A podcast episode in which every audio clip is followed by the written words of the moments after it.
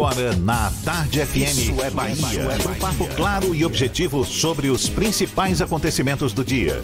Um programa com a marca do Grupo A Tarde de Comunicação e do Bahia Notícias. Para botar tempero no começo da sua manhã. Isso é Bahia. Isso é Bahia. Apresentação: Jefferson Beltrão e Fernando Duarte.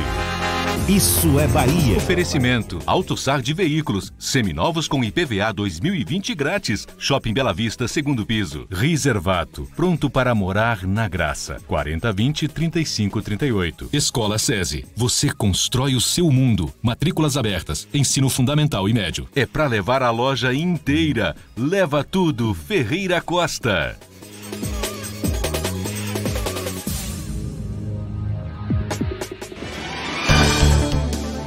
Maravilha! Salve, salve, bom dia! Seja bem-vindo, seja bem-vinda! Estamos começando mais um Isso é Bahia e vamos aos assuntos que são destaque nesta segunda-feira, 13 de janeiro de 2020.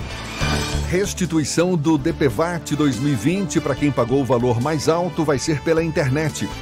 Justiça suspende tramitação da reforma da Previdência na Assembleia Legislativa da Bahia. Parte da Avenida Oceânica em Ondina vai ser interditada hoje. Começa a fiscalização para a montagem de camarotes do Carnaval de Salvador. Homem acusado de matar enteado é encontrado morto em presídio da capital. Grafiteiro Diogo Galvão começa hoje a fazer um mural na fachada da sede do Grupo à Tarde. Divulgados datas e horários dos times baianos na Copa do Brasil. Bahia acerta troca de lateral com o Internacional. Bahia e Vitória dão adeus à Copa São Paulo de Futebol Júnior. São assuntos que você acompanha a partir de agora no Isso é Bahia, programa como sempre recheado de informação, com notícias, bate-papo e comentários para botar tempero no começo da sua manhã, junto comigo, com a energia renovada, senhor Fernando Duarte. Bom dia! Bom dia, Jefferson. Bom dia, Paulo Roberto na operação, Rodrigo Tardio e Vanessa Correia na produção.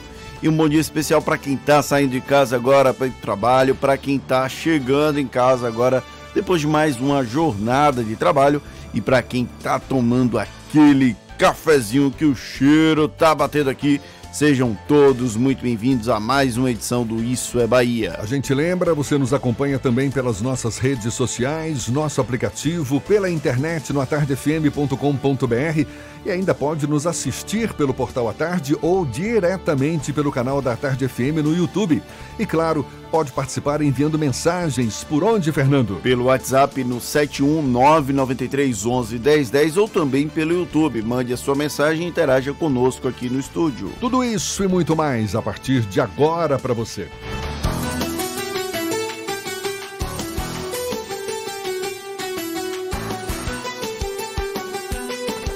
Isso é Bahia. Previsão do tempo. Começo de semana com o céu claro, a segunda-feira amanheceu com o céu azul, algumas nuvens também, mas o sol já brilhando forte. Temperatura de 26 graus. Vamos ter chuva nesta segunda-feira? Quem vai dizer pra gente é Walter Lima, com as informações da previsão do tempo. Bom dia, Walter! Fala Jefferson, muito bom dia para você, para essa turma bacana e simpática do estúdio. É claro, somente Vanessa é bonito, o resto é tudo mais ou menos. E a você que está na nossa companhia na Tarde FM. Começando a semana, teremos chuva sim, Jefferson, mas serão pancadas de chuva isoladas e rápidas apenas no período da manhã.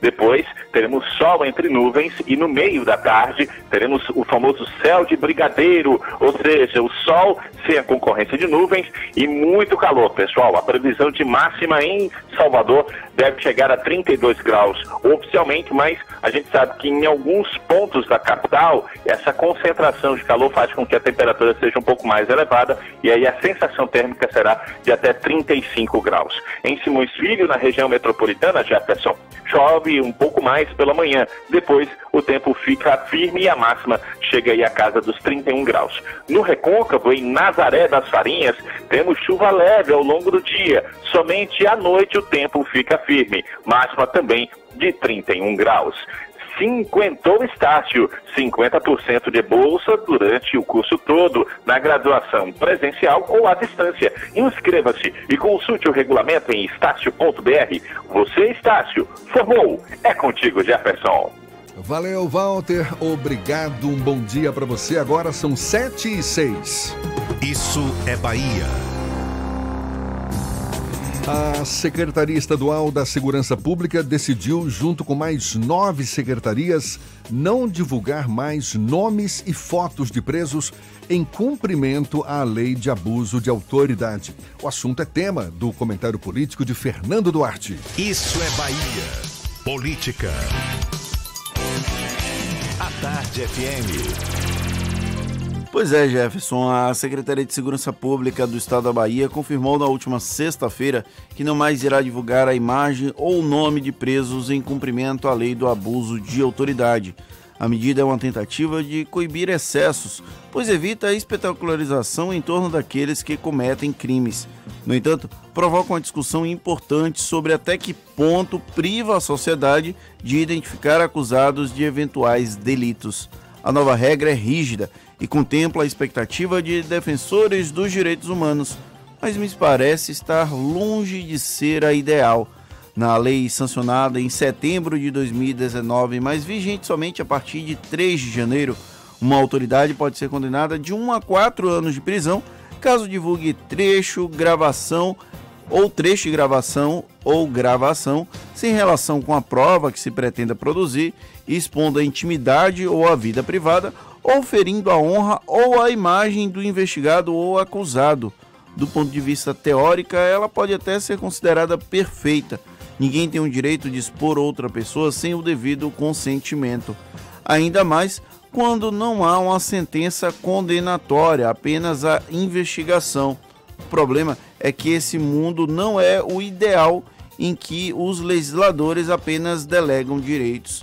Não foram raras as vezes em que, após a apresentação de um suspeito, outras vítimas acabaram por reconhecer os acusados por crimes pregressos, para ficar em apenas um dos vieses possíveis do outro lado da moeda. A gente tem um exemplo bem recente de João de Deus. A partir da divulgação do crime João de Deus, olha a quantidade de pessoas, de mulheres que denunciaram o mesmo caso. Casos de criminosos recorrentes são comuns e a divulgação dos nomes e das imagens dessas pessoas ajudam no processo de identificação, até mesmo para facilitar a acusação por parte da autoridade policial, que carece de recursos humanos e equipamentos para solucionar muitos dos casos registrados. A medida então pode abrir uma lacuna na resolução de crimes, algo que infelizmente nunca foi muito alta, e não apenas na Bahia, em todo o Brasil. Uma parte da responsabilidade pela proibição é de parte da imprensa, que cometeu constrangimentos em diversas situações em todo o país. Ao invés de tratar presos como pessoas, repórteres e apresentadores policialescos se aproveitaram da fragilidade e do desconhecimento de criminosos comuns para animalizá-los numa espécie de zoológico ao vivo. Para casos assim, a proibição não é apenas válida, como também extremamente salutar. Em certos momentos, a polícia também erra, e validar as fases iniciais de uma investigação com uma verdade absoluta pode acabar com a vida de um inocente sem dar a ele o direito de defesa previsto na lei.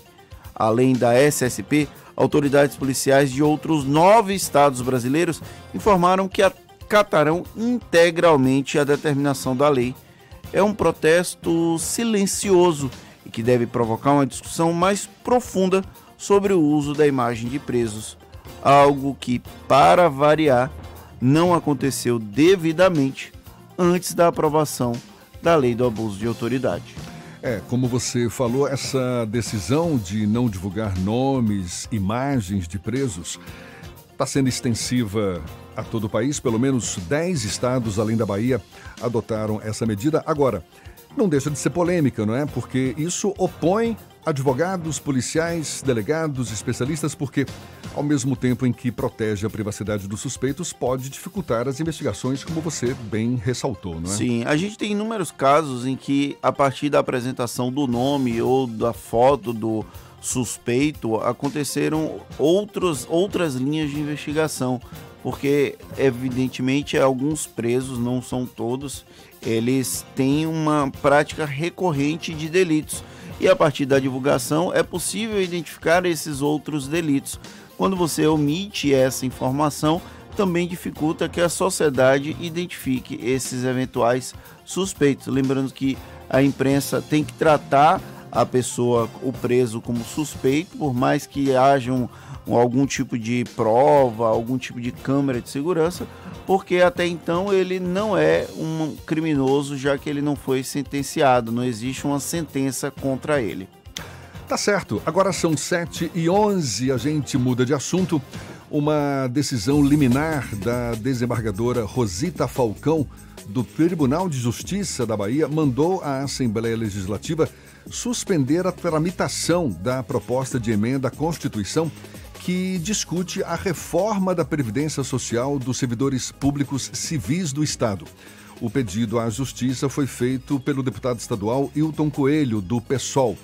A PEC chegou à Assembleia em dezembro do ano passado, estava prevista para ser debatida na casa a partir desta semana, depois que o governador Rui Costa, autor da proposta, convocou os parlamentares para votarem esta e outras proposições do executivo ao longo de janeiro a desembargadora entendeu que a apreciação da matéria em período de recesso causa prejuízo a quem queira apresentar eventuais emendas. E atenção você motorista, via marginal da Avenida Oceânica no trecho entre o Ondina Parte Hotel e o Largo do Camarão vai ser interditado hoje e amanhã.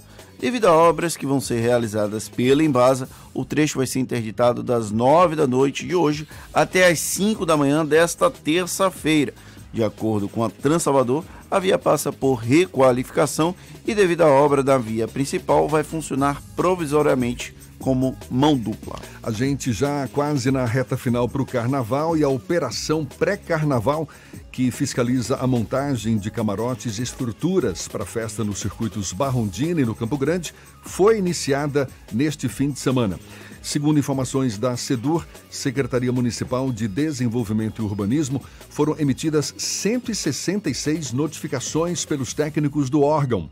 A secretaria alerta que a liberação para montagem não garante o funcionamento dos espaços no carnaval, porque o alvará só é emitido após inspeção final em todas as estruturas concluídas, ou seja, aquelas que ainda estão sendo erguidas, já estão sendo fiscalizadas, mas precisam ser concluídas para terem o alvará definitivo. E quem for prestar serviço de transporte e abastecimento em áreas de circulação restrita durante o Carnaval Salvador 2020 pode fazer a solicitação do trânsito livre junto a Transalvador a partir da próxima quarta-feira. O pedido deve ser feito até 17 de fevereiro no site Mobilidade no Carnaval. Para solicitar a liberação é preciso apresentar o contrato social ou documento de identidade, CNPJ ou CPF, comprovante de endereço, contrato de serviço detalhado, certificado de registro e licenciamento do veículo atualizado e certidão negativa municipal atualizada. Tá certo, agora são 7h14 na tarde FM.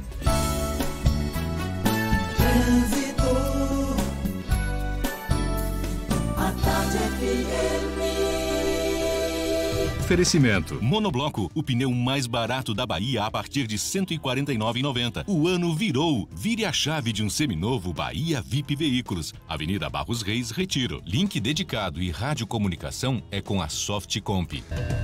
Já estamos sobrevoando a grande Salvador. Cláudia Menezes, nossa repórter aérea, tem informações do fluxo de veículos no subúrbio da capital. Bom dia, Cláudia.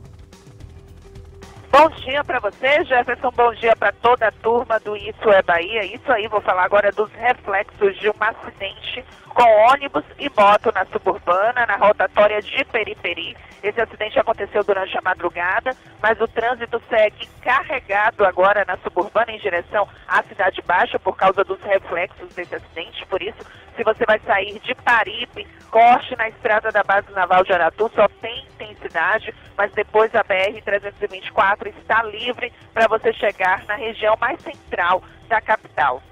O alarme monitorado Verisur está em Salvador. Proteja sua casa com quem é especialista no assunto. Instalação rápida e simples. Acesse verisuri.com.br. Jefferson contigo. Obrigado, Cláudia. Tarde FM de carona com quem ouve e gosta.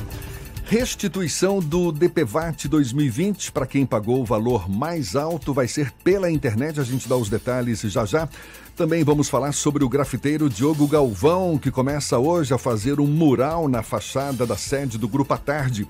E ainda um bate-papo com o advogado especialista em direito do trabalho, Breno Novelli, sobre a nova modalidade de contrato de trabalho, a chamada verde e amarelo para pessoas de 18 a 29 anos de idade. Portanto, já já, agora 7h16 na Tarde FM. Você está ouvindo Isso é Bahia. E atenção, chega uma nova Chevrolet. Colômbia atrai clientes. Melhores preços. Condição facilitada. Já virou notícia? Colômbia, a Chevrolet que mais cresce em Salvador. Realize o sonho do seu carro zero de forma planejada com o consórcio Colômbia. Parcelas reduzidas, até 84 meses para pagar. Sorteios mensais. Alto índice de contemplação. Colômbia Chevrolet. Avenida Luiz Eduardo 3404-2020. Consulte condições. No trânsito dê sentido à vida. Visitar o Parque da Turma da Mônica é minha diversão favorita nas férias. Eu chamo meus amigos e a gente se diverte em vários brinquedos. Junto com a Mônica, o Cebolinha, o Cascão, a Magali e toda a turma do bairro do Limoeiro. Só falta você nessa aventura. De 2 de janeiro a 1 de fevereiro, na Praça de Eventos do Center Lapa, no primeiro piso. Não esqueça, a entrada é gratuita. Shopping Center Lapa faz parte da sua vida. Para realizar seu sonho, faça como Ebert, formado em odontologia pela Unime. Ele contou com professores experientes sempre ao seu lado e teve aulas em laboratórios bem equipados para aprender na prática o que o mercado exige. Essa é a hora de começar a estudar. Vem também para a Unime. As mensalidades cabem no seu bolso. Aproveite as bolsas de até 100%. Consulte condições. Faça já sua prova. unime.edu.br. Unime. Todo dia é dia de acreditar. Vai, risca logo. Será que a gente vai ganhar? Claro! Nessa promoção todo mundo ganha. Olha só, 90% de desconto. Surpresa premiada Pague Menos. Cada 70 reais vale uma riscadinha para ganhar descontos de até 90%. E ainda concorrer a um carro zero quilômetro. Nessa promoção, todo mundo ganha. Surpresa premiada Pague Menos. Viva plenamente! Monobloco, o pneu mais barato da Bahia. 0800 111 70 80 e a hora certa. Na tarde FM 719.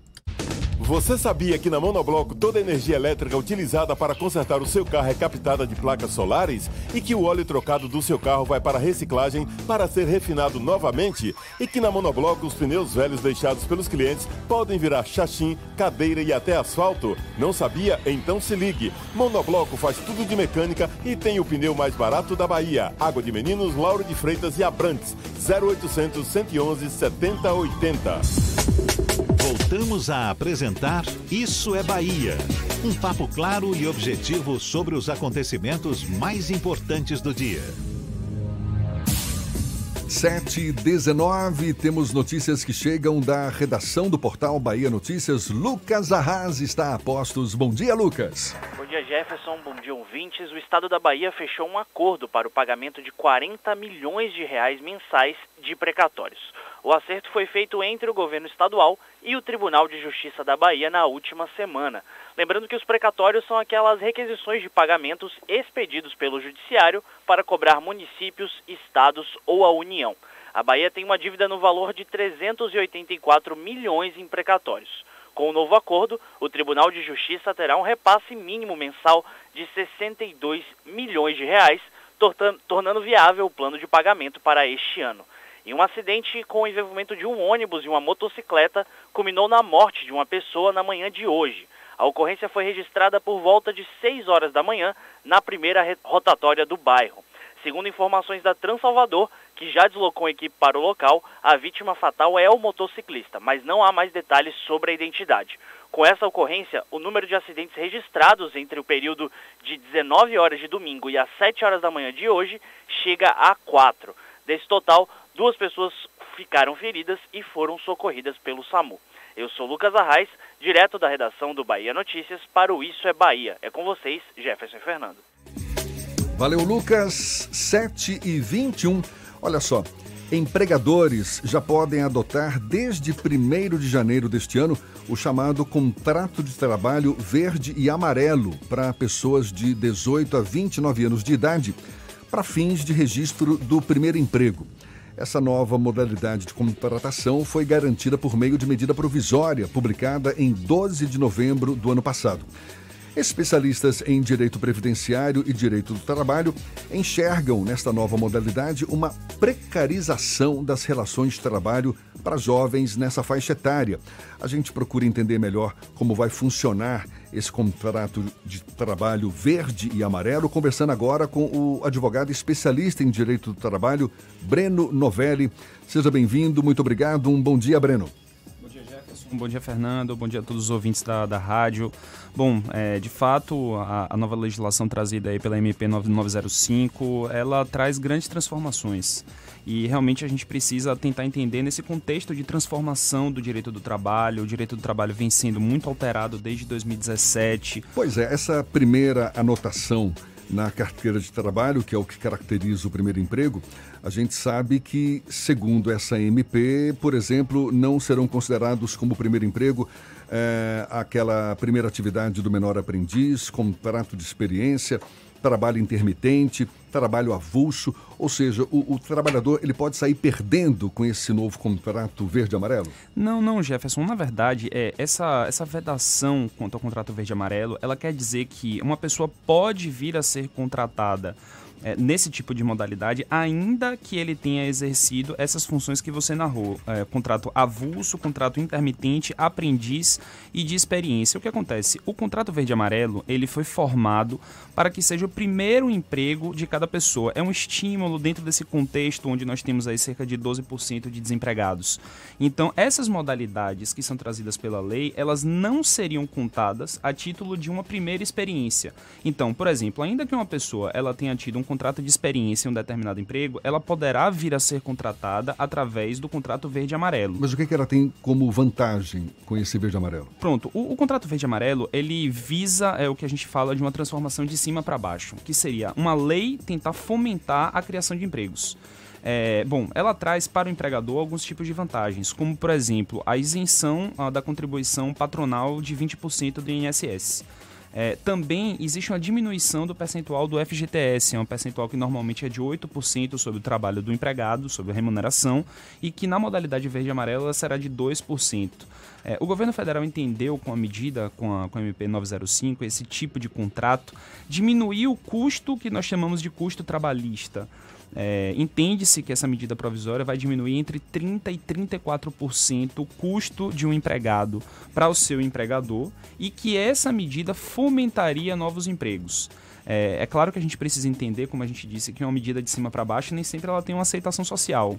É, e o contrato, ele de fato diminui alguns direitos. E aí, é, fazendo uma, uma, remissão com o que você disse no começo. Então, tem alguns prejuízos Exato. para o trabalhador. De fato, a gente tem que pesar aqui, sempre quando nós falamos aí do direito coletivo e sindical do trabalho, é, se admite a diminuição de direitos com o fim último da manutenção do emprego. Aqui nós estamos falando do fim último da criação de novos postos.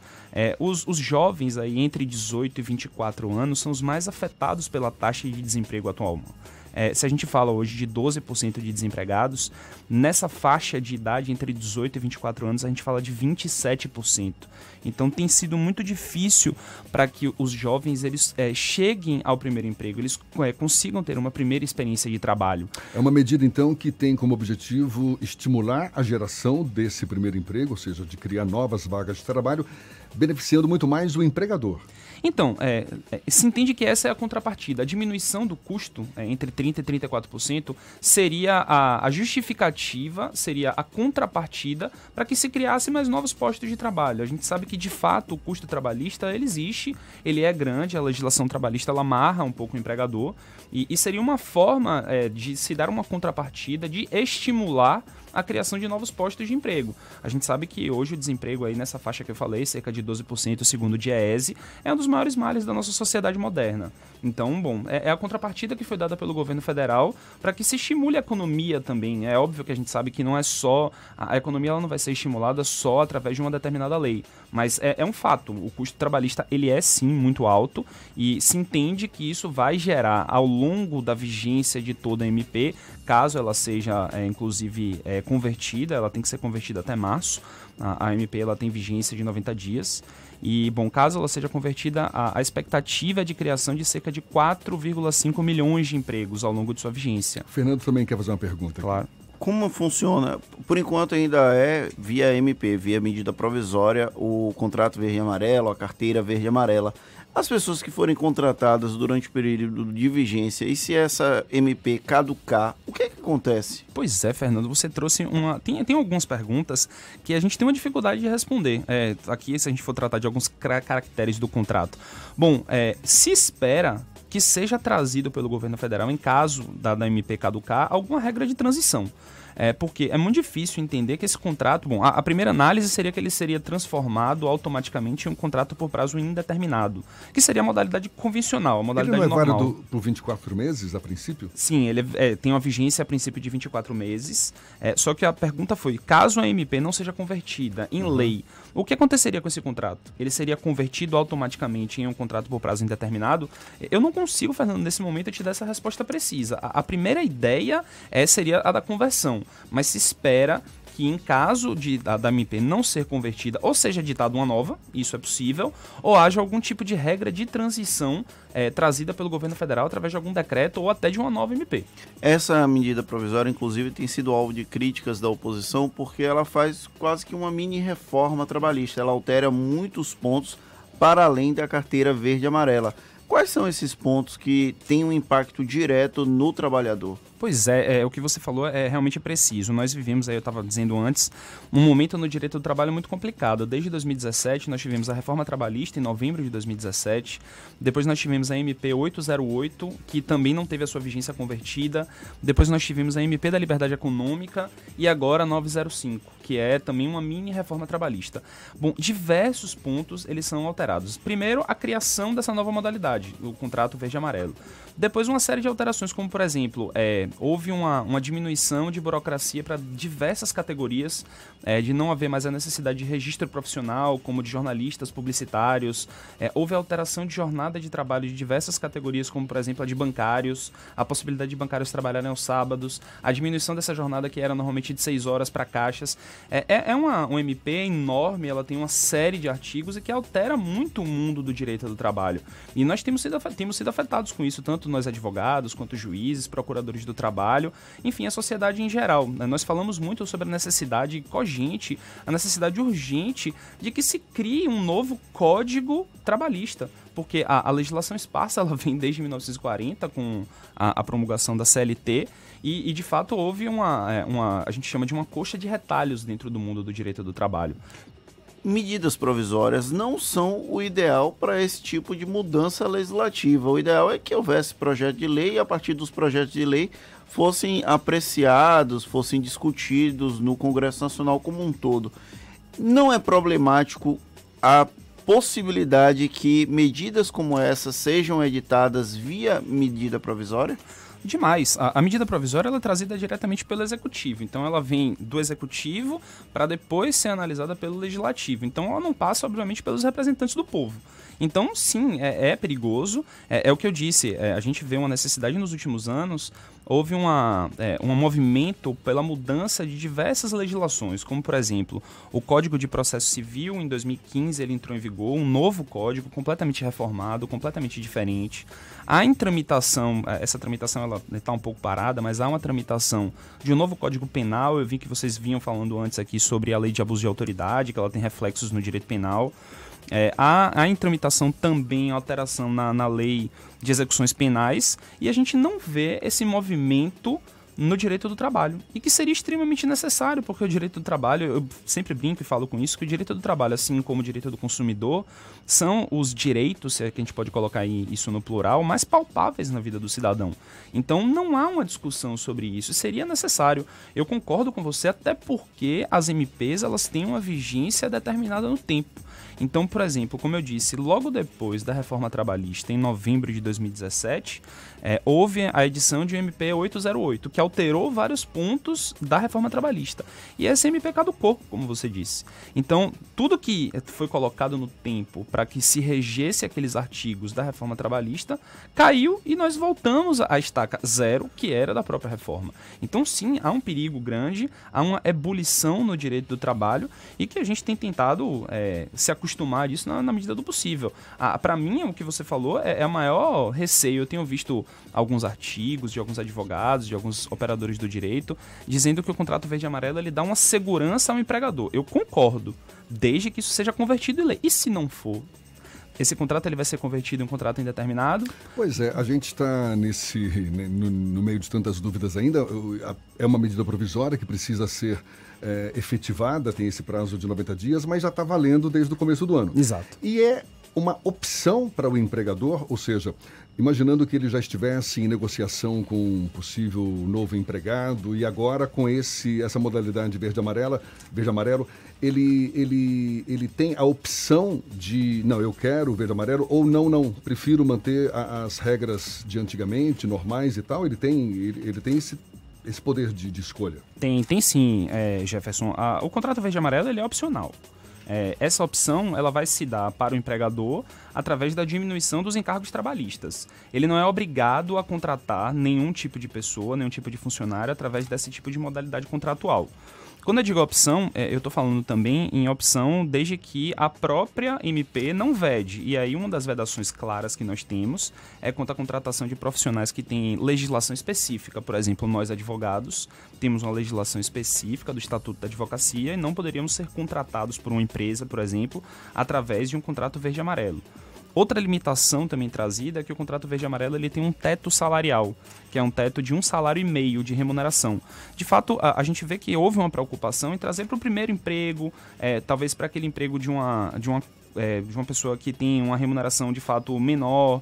É, então, uma pessoa com salário acima disso não poderia ser contratada. E aí nós vimos também, Jefferson e Fernando, um outro choque é, a gente sabe que a reforma trabalhista veio no sentido de dar uma prevalência sobre o negociado é, em prol do legislado, ou seja, negociações coletivas de sindicatos de categoria.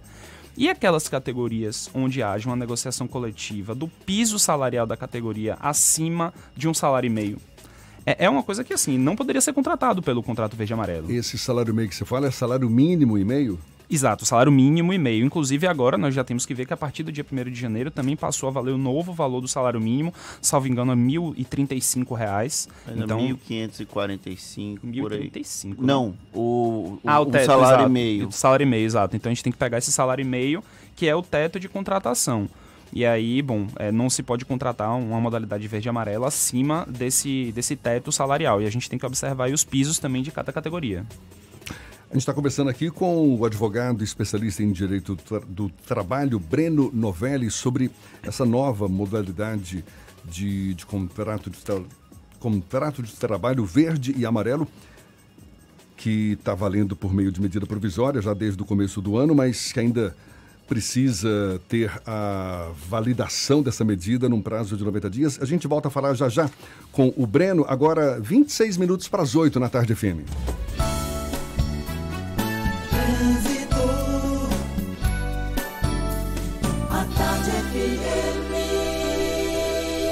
Oferecimento. Monobloco, o pneu mais barato da Bahia a partir de R$ 149,90. O ano virou. Vire a chave de um seminovo Bahia VIP Veículos. Avenida Barros Reis, Retiro. Link dedicado e radiocomunicação é com a Softcomp. A gente volta a falar com Cláudia Menezes, sobrevoando Salvador, de olho nos motoristas. Cláudia.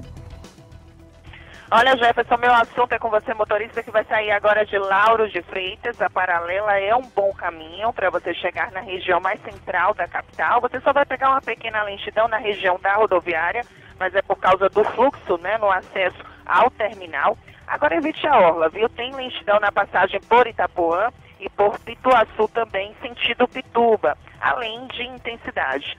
Em outro ponto, o ônibus quebrado na Avenida CM, sentido Lucaia, nas imediações ali de um supermercado, deixa a lentidão também para você que está na paralela e vai pegar o viaduto que dá acesso à Avenida CM, trecho do Iguatemi. Mas como é um trecho curto, eu não vou falar para você desviar. Ansioso e preocupado, haja Calman. Calman é um calmante fitoterápico para casos de ansiedade e insônia. A vida pede Calman. Se persistirem os sintomas, o médico deverá ser consultado. Com você, Jefferson. Obrigado, Cláudia. Tarde FM de carona com quem ouve e gosta. Bahia e Vitória dão adeus à Copa São Paulo de Futebol Júnior. A gente dá os detalhes ainda nesta edição e já já retomaremos o papo com Breno Novelli, advogado especialista em direito do trabalho, sobre esse novo modelo de contrato verde e amarelo para pessoas de 18 a 29 anos de idade para registrar o primeiro emprego. Agora, 26 minutos para as 8 horas na tarde FM. Você está ouvindo Isso é Bahia. O ano virou. Chegou a hora de você virar a chave de um seminovo Bahia VIP. Veículos selecionados com descontos de até 5 mil reais. Escolha o brinde. Um ano de garantia ou transferência grátis. Tem SUVs, caminhonetes, sedãs, carros populares e carros premium. Bahia VIP Veículos, Avenida Barros Reis, Retiro. Fone 30455999. Consulte condições. No trânsito, a vida vem primeiro. Fez a prova do Enem não perde por esperar. No dia 17, a Unime vai lançar uma oferta exclusiva para você entrar de vez na faculdade. Uma condição especial que vai ajudar você a estudar com um ensino de qualidade e aprender na prática o que o mercado de trabalho exige. Acesse unime.edu.br. Confira nossas opções de cursos e aguarde. No dia 17, sua vida vai mudar. Unime. Todo dia é dia de acreditar. Você sabia que na Monobloco os pneus velhos deixados pelos clientes podem virar chachim, cadeira e até asfalto? E que a Monobloco apoia o esporte amador e a cultura? E que também na Monobloco uma parte do lucro do serviço do seu carro você pode direcionar para algumas instituições beneficentes? Não sabia? Então se ligue. Monobloco faz tudo de mecânica e tem o pneu mais barato da Bahia. Água de Meninos, Lauro de Freitas e Abrantes. 0800 111 7080. A programação que faltava nas suas férias está no Salvador Shopping. Venha se divertir com atrações para todas as idades. Tem muita aventura no Vale dos Dragões, um circuito de brincadeiras com labirinto, escorregadores, piscina de bolinhas, obstáculos e muito mais. E ainda confira estreias no Cinemark, as novidades do Game Station, Planeta Imaginário e Vila Encantada. Férias é no Salvador Shopping. Diferente pra você. Central Papelaria. Os melhores preços e a maior variedade em material escolar e escritório da Bahia. E a hora certa. A tarde FM, 22 para as 8. 3369 mil. Central Papelaria, variedade assim você nunca viu. 3369 mil, é só ligar. 3369 mil. Central Papelaria, você encontra tudo em material escolar. Tudo pro seu escritório, variedade fácil de estacionar. 3369 Ligue 3369 mil, a maior variedade em material escolar e de escritório. Central Papelaria Lauro de Freitas. 3369 mil. Voltamos a apresentar Isso é Bahia. Um papo claro e objetivo sobre os acontecimentos mais importantes do dia. Agora, 21 para as 8 aqui na Tarde FM, a gente dá um pulo à redação do Portal à Tarde. Thaís Seixas tem notícias pra gente. Bom dia, Thaís. Oi, Jefferson, bom dia. Bom dia, Fernanda, e a você que sintoniza aqui na Tarde FM. Olha só, o leilão da antiga sede dos Correios na Pituba recebe proposta dos interessados até o dia 16 de abril. O prédio construído há 35 anos vai a leilão para reduzir custos e espaços ociosos. O lance mínimo é de 211 milhões e 500 mil reais. O imóvel de 17 andares está localizado na Avenida Paulo VI e ocupa um terreno de mais de 34 mil metros quadrados. Segundo o superintendente estadual de operações da empresa, José Oliveira dos Santos, menos de 30% da antiga sede passou a ser utilizada depois da construção de outras instalações e transferência de setores para novos prédios. A ocupação do edifício também foi reduzida com a adesão dos funcionários aos planos de demissão voluntária e demissão incentivada, além da falta de concursos. A expectativa é que o imóvel gere interesse do setor imobiliário, de investidores e faculdades. E hoje no Portal à Tarde é dia da coluna O Carrasco, que mostra os bastidores da política baiana. E lá você confere que a população de Jequié anda insatisfeita com a Polícia Federal que atua na região.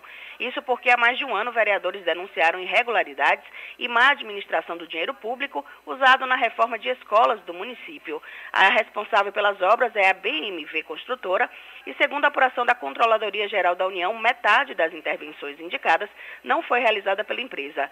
Você confere a coluna O Carrasco de hoje no Portal à Tarde, que traz também outras notícias. Acesse atarde.com.br. É com você, Jefferson. Obrigado, Thaís. A gente dá sequência ao nosso papo com o advogado especialista em direito do trabalho. Ah, sim, daqui a pouquinho. Primeiro temos as dicas da Marcita para você que ouve, gosta e se diverte aqui na Tarde FM. Shows, dança, teatro, música, diversão. Ouça agora as dicas da Marcita com Márcia Moreira. Olá, vamos às dicas para esta segunda-feira. Uma amizade e parceria musical com mais de 10 anos e que será celebrada no palco. Assim será o show Choro de Alegria, dos instrumentistas Lucas Andrade na clarineta e Peu Souza no bandolim. Eles se apresentam dentro do projeto Segundas do Chorinho. A celebração contará ainda com o violão sete cordas de roxo, o cavaquinho de Dudu Reis, o bandeiro de Sebastião Notini e a flauta de Elisa Goritsky. Hoje, às 8 da noite, na varanda do SESI Rio Vermelho, couver de 20 reais. A oficina Autoria de Ator, do diretor teatral e educador Gil Santana, terá início no dia 21 de janeiro e segue até 30 de abril nos turnos da manhã, tarde e noite no Teatro Gil Santana, no Rio Vermelho. O programa inclui aulas teóricas e práticas de interpretação, improvisação, jogos teatrais, expressão corporal e vocal.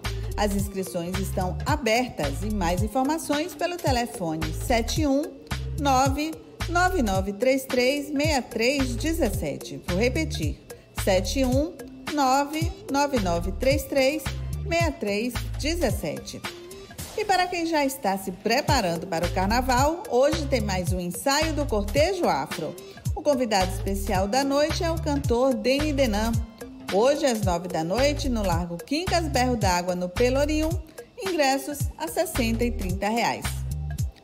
Outras dicas você acompanha no meu Instagram, Dicas da Marcita. Beijos e boa diversão. Isso é Bahia. Apresentação: Jefferson Beltrão e Fernando Duarte. A Tarde FM. Quem ouve, gosta. Agora sim, a gente retoma a conversa com o advogado especialista em direito do trabalho, Breno Novelli. A gente está conversando aqui sobre o contrato de trabalho verde e amarelo para pessoas de 18 a 29 anos de idade, isso para fins de registro do primeiro emprego. A gente já falou aqui que, por exemplo, trabalhador que tenha sido contra contratado anteriormente como menor aprendiz, ele ainda poderá ser admitido por essa nova modalidade, né? o contrato verde-amarelo. Agora, é a mesma empresa, ela pode é, se beneficiar desses, dessas vantagens, ou seja, eu admiti lá um menor aprendiz, terminou o contrato com ele, aí eu, essa mesma empresa, posso admiti-lo por essa nova modalidade? Pois é, Jefferson. Essa também é um dos pontos que deve ser enfrentado aí pela jurisprudência, né, pelos tribunais. Bom, a, a lei, a, a MP, da, na, MP 905, ela fala num período de quarentena. Esse período de quarentena seria de 180 dias em caso de contratação. Mas a própria lei exclui é, da vigência dela para a contratação do verde e amarelo essas modalidades que você disse, avulso, experiência, intermitente. Então me leva a entender que não, que não haveria vedação de uma recontratação de um menor aprendiz como contrato verde e amarelo dentro do próprio é, da esfera organizacional, porque esse tipo de modalidade é uma exceção à inexistência de experiência. Agora veja que situação complicada. A lei ela é a técnica. Ela trata como exceção o menor aprendiz. Só que o contrato, na verdade, Jefferson, ele é de aprendizagem. Então nós podemos ter um maior aprendiz. Então nós faríamos aí uma distinção apenas pela idade, ou seja, o menor aprendiz, ele poderia ser contratado através do contrato verde e amarelo, mas o maior aprendiz, e aí os contratos de aprendizagem eles podem ir até os 24 anos de idade, esse maior aprendiz, ele não poderia ser. Então, a, a, entendo aí que houve uma tecnia na, na formação da, da MP e que traz é, essa, essa discrepância aí que não deveria existir. Mas assim, tentando responder sua pergunta de forma objetiva, a MP ela traz como exceção a possibilidade de contratação como primeiro emprego o menor aprendiz. Então entendo que, a, ainda que aquela empresa tenha um menor aprendiz no seu quadro, ele poderá fazer a reversão para um contrato verde e amarelo sem qualquer tipo de impossibilidade. De qual idade até qual idade é possível fazer a contratação verde e amarela? 18 a 29, é isso? Exatamente. A gente trazendo alguns caracteres mais práticos, Fernando. É, a, o contrato verde e amarelo ele pode ser feito por dois anos com pessoas entre 18 e 29 anos e que tenham salário até um salário e meio de remuneração. A lei ela fala na possibilidade de haver aumento salarial, mas esse aumento salarial ele precisaria necessariamente se enquadrar até um salário e meio. Então, por exemplo, uma pessoa poderia ser contratada com o valor de um salário mínimo e depois ele poderia ter ao longo da vigência do contrato um aumento salarial até um e meio. E aí você pode me perguntar, bom, e o que aconteceria se ultrapassasse esse teto? Bom, aí o empregador ele perderia as isenções. Quais são? As isenções é, de contribuição patronal para o INSS, que é uma contribuição pesada, ela é de 20%. Ele perderia também a, aquele benefício que fala da, do FGTS, de uma redução, o FGTS que sai de 8% para 2%, além de diversas contribuições para o sistema S, salário educação, que são aí benefícios trazidos para que se estimule essa modalidade contratual. É, o prazo é de 24 meses. E, e, também uma outra coisa importante é a gente falar aí sobre o que seriam os novos postos de emprego. É, é também uma situação que não é das mais fáceis aí dentro da, da MP. A MP trata, Jefferson e Fernando, sobre novos postos de emprego. Então, por exemplo, se uma empresa tem hoje 100 funcionários, ela não poderia demitir um funcionário, ficar com 99, para criar, entre aspas, um novo posto de emprego e aí recontratar uma pessoa através desse contrato verde e amarelo. Só que, infelizmente, essa mensuração da quantidade de empregados ela não é tão fácil. Ou seja, a gente pode imaginar que essa medida pode estimular o desemprego também? O, o desemprego que eu falo no sentido, ah, vou, vou demitir meus funcionários para criar um. para admitir novos trabalhadores nessa modalidade, porque afinal de contas eu vou ter mais vantagens. É, então, Jefferson, a questão é que essa mensuração sobre a quantidade de empregados para a gente considerar o que, que é novo posto de emprego e o que não é, ela é um pouco complicada. Ela traz, a MP ela traz uma primeira regra, que seria a média ponderada entre o número dos funcionários da, da, daquela empresa entre 1 de janeiro de 2019 e 31 de outubro de 2019. A, a, MP traz isso porque a gente sabe que tem algumas atividades empresariais que elas têm uma oscilação de empregados entre aqueles meses. Então não adianta só você olhar aquele último mês, você precisa ver essa média ponderada. Agora, além disso, a lei traz uma exceção, que seria aí no caso a exceção da exceção que é caso a, a empresa ela tenha uma diminuição de 30% dos funcionários comparando com outubro de 2018. Então, vamos lá. A primeira conta que se faz entre janeiro de 2019 e 31 de outubro de 2019, qual foi a média de funcionários daquela determinada empresa? Ah, ela teve uma média de 100 empregados. Então, ela não poderá demitir um funcionário, ou seja, ter agora um 99 para depois criar um novo posto de emprego. Isso é vedado. Agora, também tem que se analisar lá em 2018, outubro de 2018, quantos empregados ela tinha? X. Houve uma diminuição para agora, estamos agora já em 2020, de 30% disso. Se tiver havido essa diminuição de 30%, ela poderá contratar é, X funcionários até um, um limite máximo é, de 20% também de contratos verde e amarelo. esse contrato verde e amarelo para o funcionário, ele vai ter um menor depósito do FGTS, não vai ter a contribuição patronal do, do INSS. Além dessas desvantagens ou não vantagens, digamos assim, é, tem algum outro tipo de prejuízo para o trabalhador? É, eu não vejo, eu não vejo, Fernando. É, bom, é, eu vejo até algumas, algumas vantagens. Primeiro, obviamente, o estímulo. Segundo, a, a possibilidade de se realizar o depósito mensal e aí mês a mês da, das férias e do 13º salário. É, a gente sabe que é o 13º salário em modalidades comuns, ele pode ser pago em até duas parcelas anuais. E no caso do contrato verde e amarelo, ele pode ser é, colocado como mês a mês. Então, assim, o empregado ele receberá, ainda que uma fração pequena, porque é o valor de até um salário e meio, mas ele receberá isso mês a mês. E também há, há uma outra vantagem que eu também acho que foi por uma atecnia da MP, mas que é nos casos de demissão por justa causa é, no caso de demissão por justa causa, não há aplicação da multa é, do FGTS, é, além de todas essas outras verbas. E nesse caso da, da MP, do contrato verde e amarelo, por uma tecnia não constou isso. Então, ainda que o empregado ele seja demitido por justa causa, ele receberá o percentual referente à multa do FGTS. Então, eu não, eu não consigo visualizar. As outras, as outros caracteres, eles são bem similares ao contrato indeterminado. Então não consigo visualizar além da redução, claro. E aí a gente tem que falar de todas as contribuições do sistema S, salário educação, como você disse, a contribuição patronal para o INSS, redução do percentual mês a mês do FGTS, mas fora isso eu não consigo visualizar nenhuma desvantagem. Para a gente tem um teto, tem uma, um certo regramento. A partir do momento que você sai dessas condições mínimas, automaticamente se converte no modelo tradicional de contrato ou tem algum tipo de transição? Não, não teria transição. A única transição que a gente pode pensar é aquela primeira pergunta que você me fez no começo, que é caso a MP não seja convertida em março, o que aconteceria?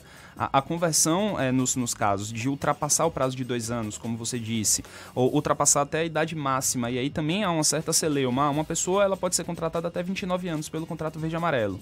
Se ela foi contratada com 28, o contrato ele tem duração de dois anos. Dentro, durante esses dois anos ele ultrapassaria essa idade. Bom, a, a regra aí da, da, da boa-fé e a melhor técnica de interpretação não aponta para essa conversão no primeiro momento.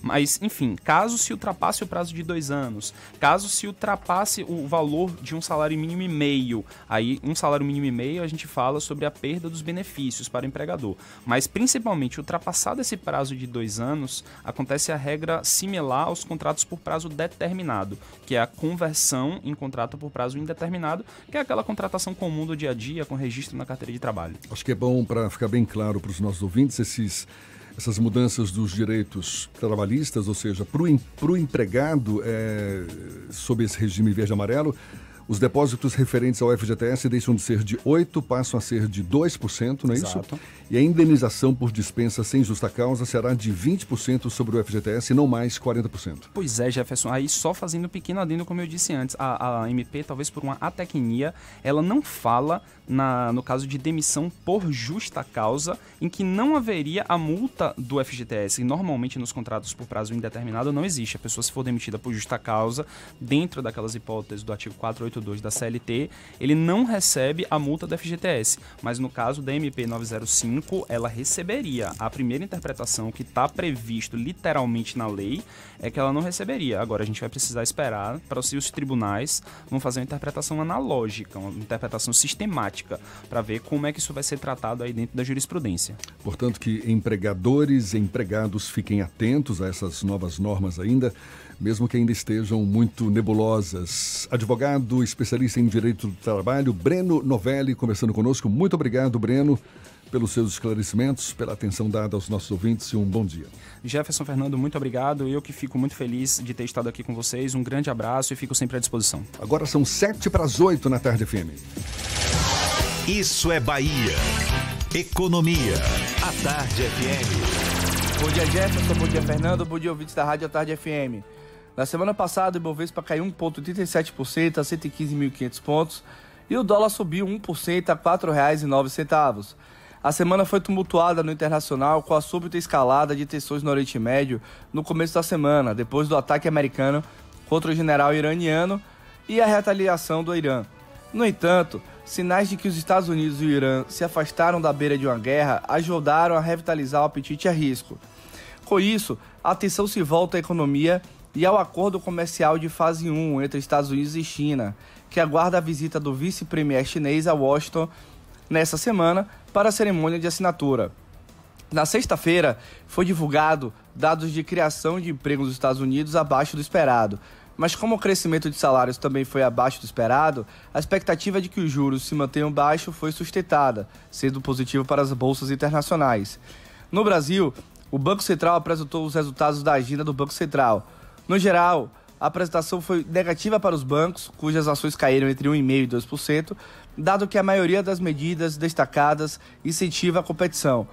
Além disso, dados da produção industrial de novembro frustraram as expectativas e interromperam o processo de recuperação que o setor vinha experimentando por três meses consecutivos.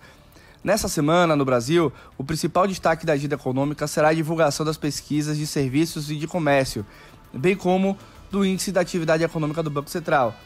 No cenário externo, teremos como destaque a divulgação dos dados de inflação e produção industrial, tanto nos Estados Unidos quanto na zona do euro. Na China, os destaques serão os dados de atividades, tanto do varejo quanto da indústria. Os indicadores devem reforçar mais uma vez a mensagem de que, apesar das tensões geopolíticas, os riscos de recessão das principais economias globais têm se tornado gradativamente menores. A todos, boa semana e bons negócios. Meu nome é André Luz, meu sócio da BP Investimentos. Agora são 7h56, a gente estava falando aí dessa modalidade verde-amarelo, ou seja, geração de novos empregos ou não. Bom, a gente quer dar uma força para você que está à procura de emprego. É que o Cine Bahia divulgou novas vagas para Salvador. É, vagas, por exemplo, para auxiliar administrativo, agente de microcrédito, auxiliar de carga e descarga e de linha de produção instalador de sistema eletroeletrônicos de segurança, além de encanador, organizador de eventos e motorista. No caso do Cine Bahia, é só comparecer a uma das unidades do órgão com todos os seus documentos pessoais e botando aquela fé. É o que a gente torce por você. E na segunda semana do projeto Para a Praia, na praia de Ondina, 100 banhistas marcaram presença. O número bateu o recorde de 2018, quando 83 pessoas haviam participado da ação que promove banho de mar adaptado. Das 8 da manhã ao meio-dia de sábado, o movimento foi intenso na praia que recebeu deficientes físicos e pessoas com mobilidade reduzida para um banho de mar. O projeto acontece na praia de Ondina todos os sábados até o dia 15 de fevereiro, uma iniciativa muito bacana que permite a pessoas com mobilidade reduzida ou com deficiência de terem contato com algo tão simples quanto um banho de mar. Agora são 7h57 na tarde firme.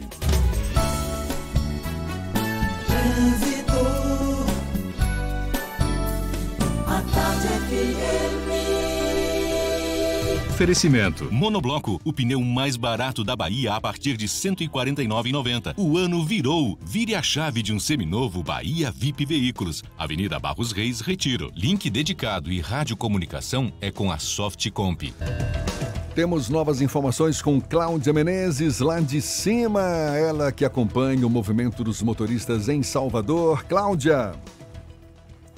Oi, Jefferson. Olha, Vasco da Gama agora é a melhor opção para você que vai sair da Lucaia e vai para o centro da cidade. Evite a Garibaldi, bem mais intensa. Em outro ponto, se você vai sair da rótula do Abacaxi e quer chegar na Cidade Baixa, vá pela Via Expressa, está fluindo muito bem. E atenção você que vai passar agora pela Paulo VI, tem óleo na pista no cruzamento com a rua Jaracatiá. Serve aí como alerta para você que está aí ao volante.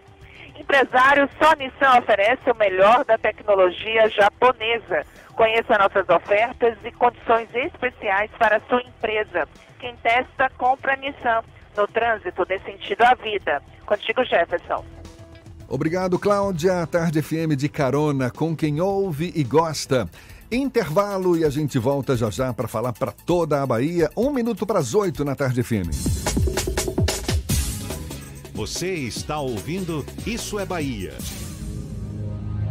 Ofertas Caoa. Comece o ano de carro novo. HB20 nova geração com entrada mais parcelas de 639 reais e IPVA 2020 grátis. E ainda Creta Prestige 2.0 com tabela FIP no seu usado ou documentação e IPVA 2020 grátis. Visite a HND Caoa Lauro de Freitas, Rua Luiz Antônio Nogueira 65 Centro. Telefone 30 32 23 50 ou consulte caoa.com.br.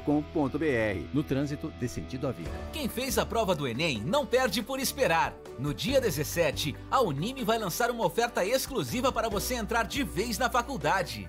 Uma condição especial que vai ajudar você a estudar com um ensino de qualidade e aprender na prática o que o mercado de trabalho exige. Acesse unime.edu.br. Confira nossas opções de cursos e aguarde. No dia 17, sua vida vai mudar. Unime. Todo dia é dia de acreditar. Se o corpo é magro, se o músculo é fraco, o que a gente quer? Saúde! Porque a gente quer saúde!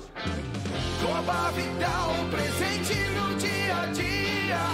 Coba Vital, pra toda a sua família, pra melhorar Coba Vital. Coba Vital é um estimulante de apetite para crianças e adultos que desejam crescer e ter o peso adequado. Coba Vital, para aumentar a fome de saúde. Coba Vital é um medicamento. Seu uso pode trazer riscos. Procure o um médico e farmacêutico. Leia a bula.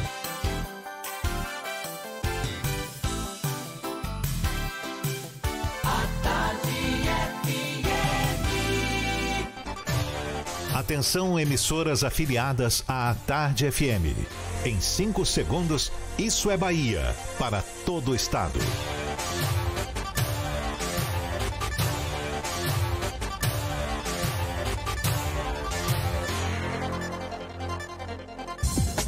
No ar, isso é Bahia. Informação com a marca do Grupo A Tarde e do Bahia Notícias. Política, segurança, saúde, cidadania. Isso é Bahia. Apresentação: Jefferson Beltrão e Fernando Duarte. A Tarde FM. Quem ouve, gosta. Que maravilha! Salve, salve! Bom dia! Seja bem-vindo, seja bem-vinda! A partir de agora, Isso é Bahia em rede com emissoras de todas as regiões do estado. E esses são assuntos em destaque nesta segunda-feira, 13 de janeiro de 2020. Restituição do DPVAT 2020 para quem pagou o valor mais alto vai ser pela internet. Homem acusado de matar enteado encontrado morto em presídio da capital. Prazo para plantar soja no oeste da Bahia vai até 20 de janeiro. Grafiteiro Diogo Galvão começa hoje a fazer um mural na fachada da sede do Grupo à Tarde. Divulgados datas e horários dos times baianos na Copa do Brasil. Bahia acerta troca de lateral com o Internacional. Bahia e Vitória dão adeus à Copa São Paulo de Futebol Júnior. Isso é Bahia, recheado de informação com notícias, bate-papo, comentários para botar tempero no começo da sua manhã. Junto comigo, Fernando Duarte. Bom dia! Bom dia, Jefferson. Bom dia, Paulo Roberto na operação, Rodrigo Tardio e Vanessa Correia na produção. E um bom dia especial para as nossas queridas emissoras parceiras e afiliadas, a 93 FM de Jequié, a Cultura FM de Paulo Afonso, Cidade FM de Luiz Eduardo Magalhães, Itapuí FM de Itororó, RB Líder FM de Rui Barbosa, Eldorado FM de Teixeira de Freitas, Baiana FM de Itaberaba, Ativa FM de Eunápolis, Serrana Líder FM de Jacobina, Interativa FM de Itabuna e a nossa novíssima parceira, a Irecê Líder FM. Muito bom dia e sejam todos muito bem-vindos a mais uma edição do Isso é Bahia. Você nos acompanha também pelas nossas redes sociais, tem o nosso aplicativo, pela internet no atardefm.com.br. Pode também nos assistir pelo portal à tarde ou pelo canal da Tarde FM no YouTube. Fique à vontade também para participar, enviar suas mensagens. Temos os nossos canais de comunicação, Fernando. WhatsApp no 71993111010 ou também pelo YouTube. Mande a sua mensagem e interaja conosco aqui no estúdio. Tudo isso e muito mais a partir de agora para você.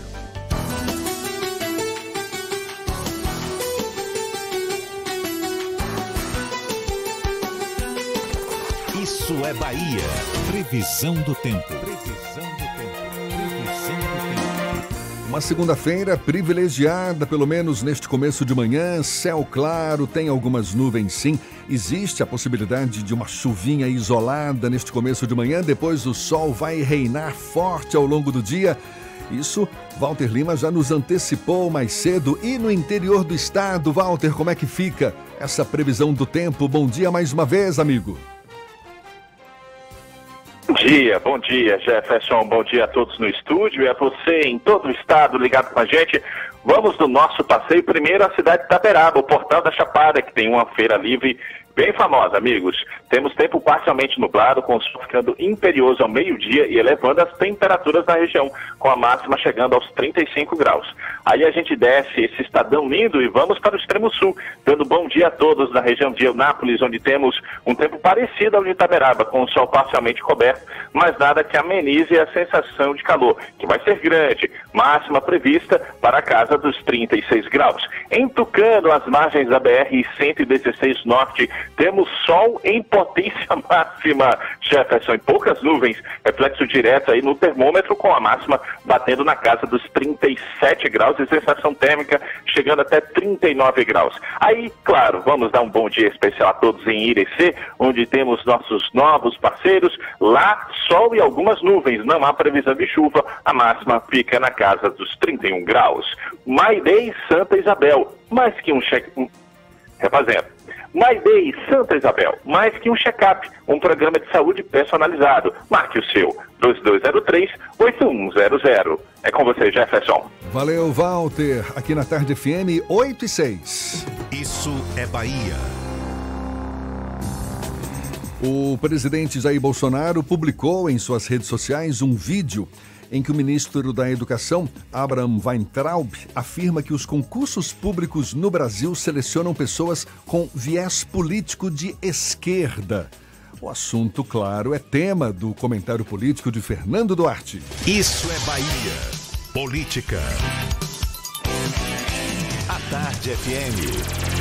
Em um vídeo enigmático, o presidente da República, Jair Bolsonaro, endossou uma versão do ministro da Educação, Abraham Weintraub, de que. Weintraub. Weintraub. Weintraub. Odeio o, o sobrenome desse cara porque é muito difícil para falar em português. De que concursos públicos fazem doutrinação de esquerda.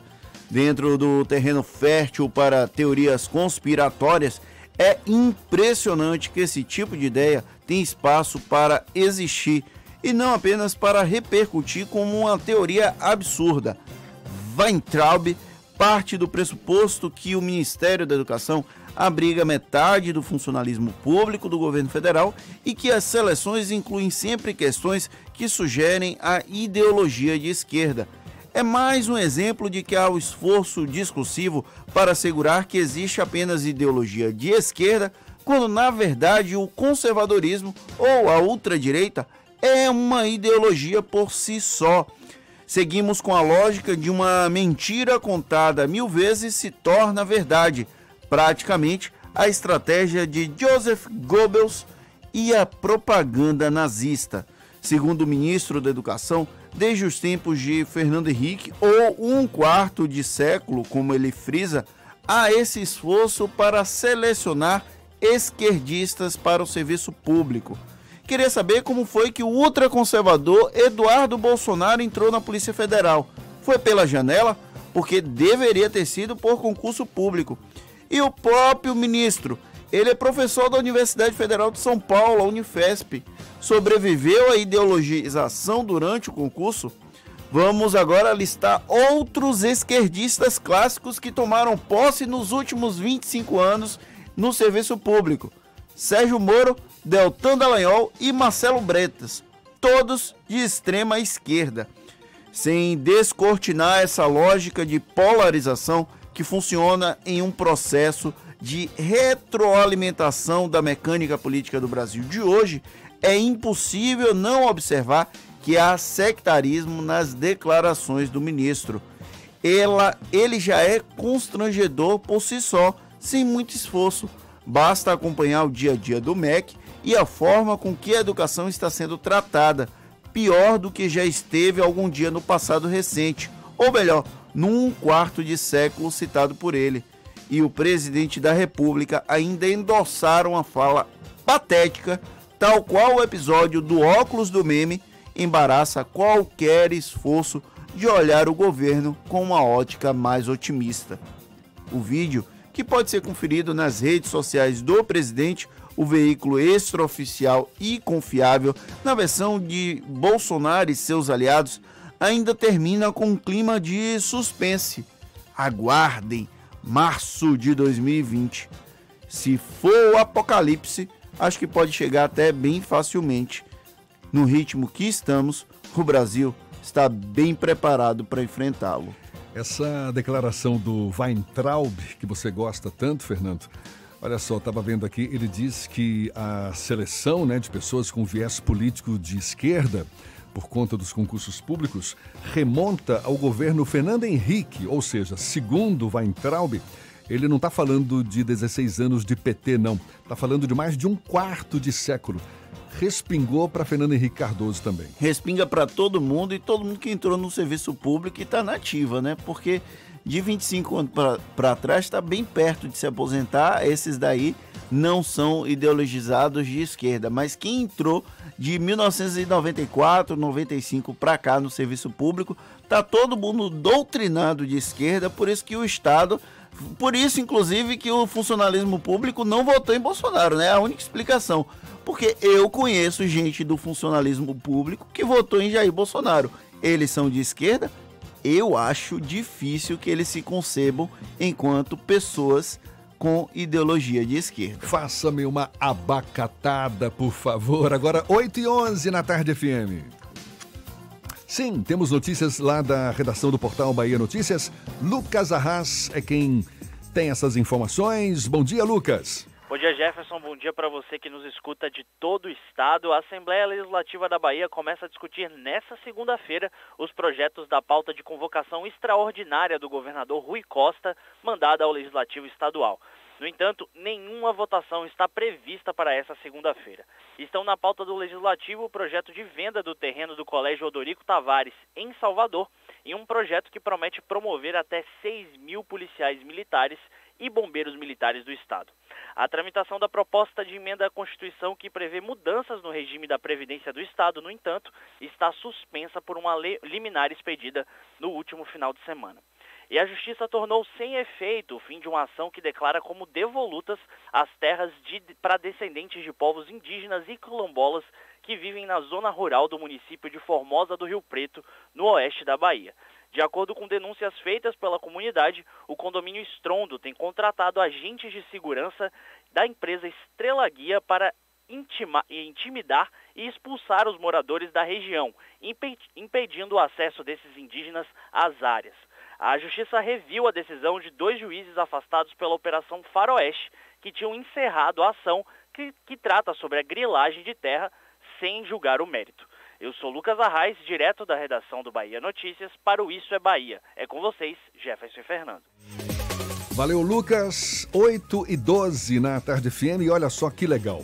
Durante duas semanas, a partir de hoje, o grafiteiro e artista plástico Diogo Galvão e três artistas de sua equipe vão fazer um mural na fachada da sede do Grupo à Tarde.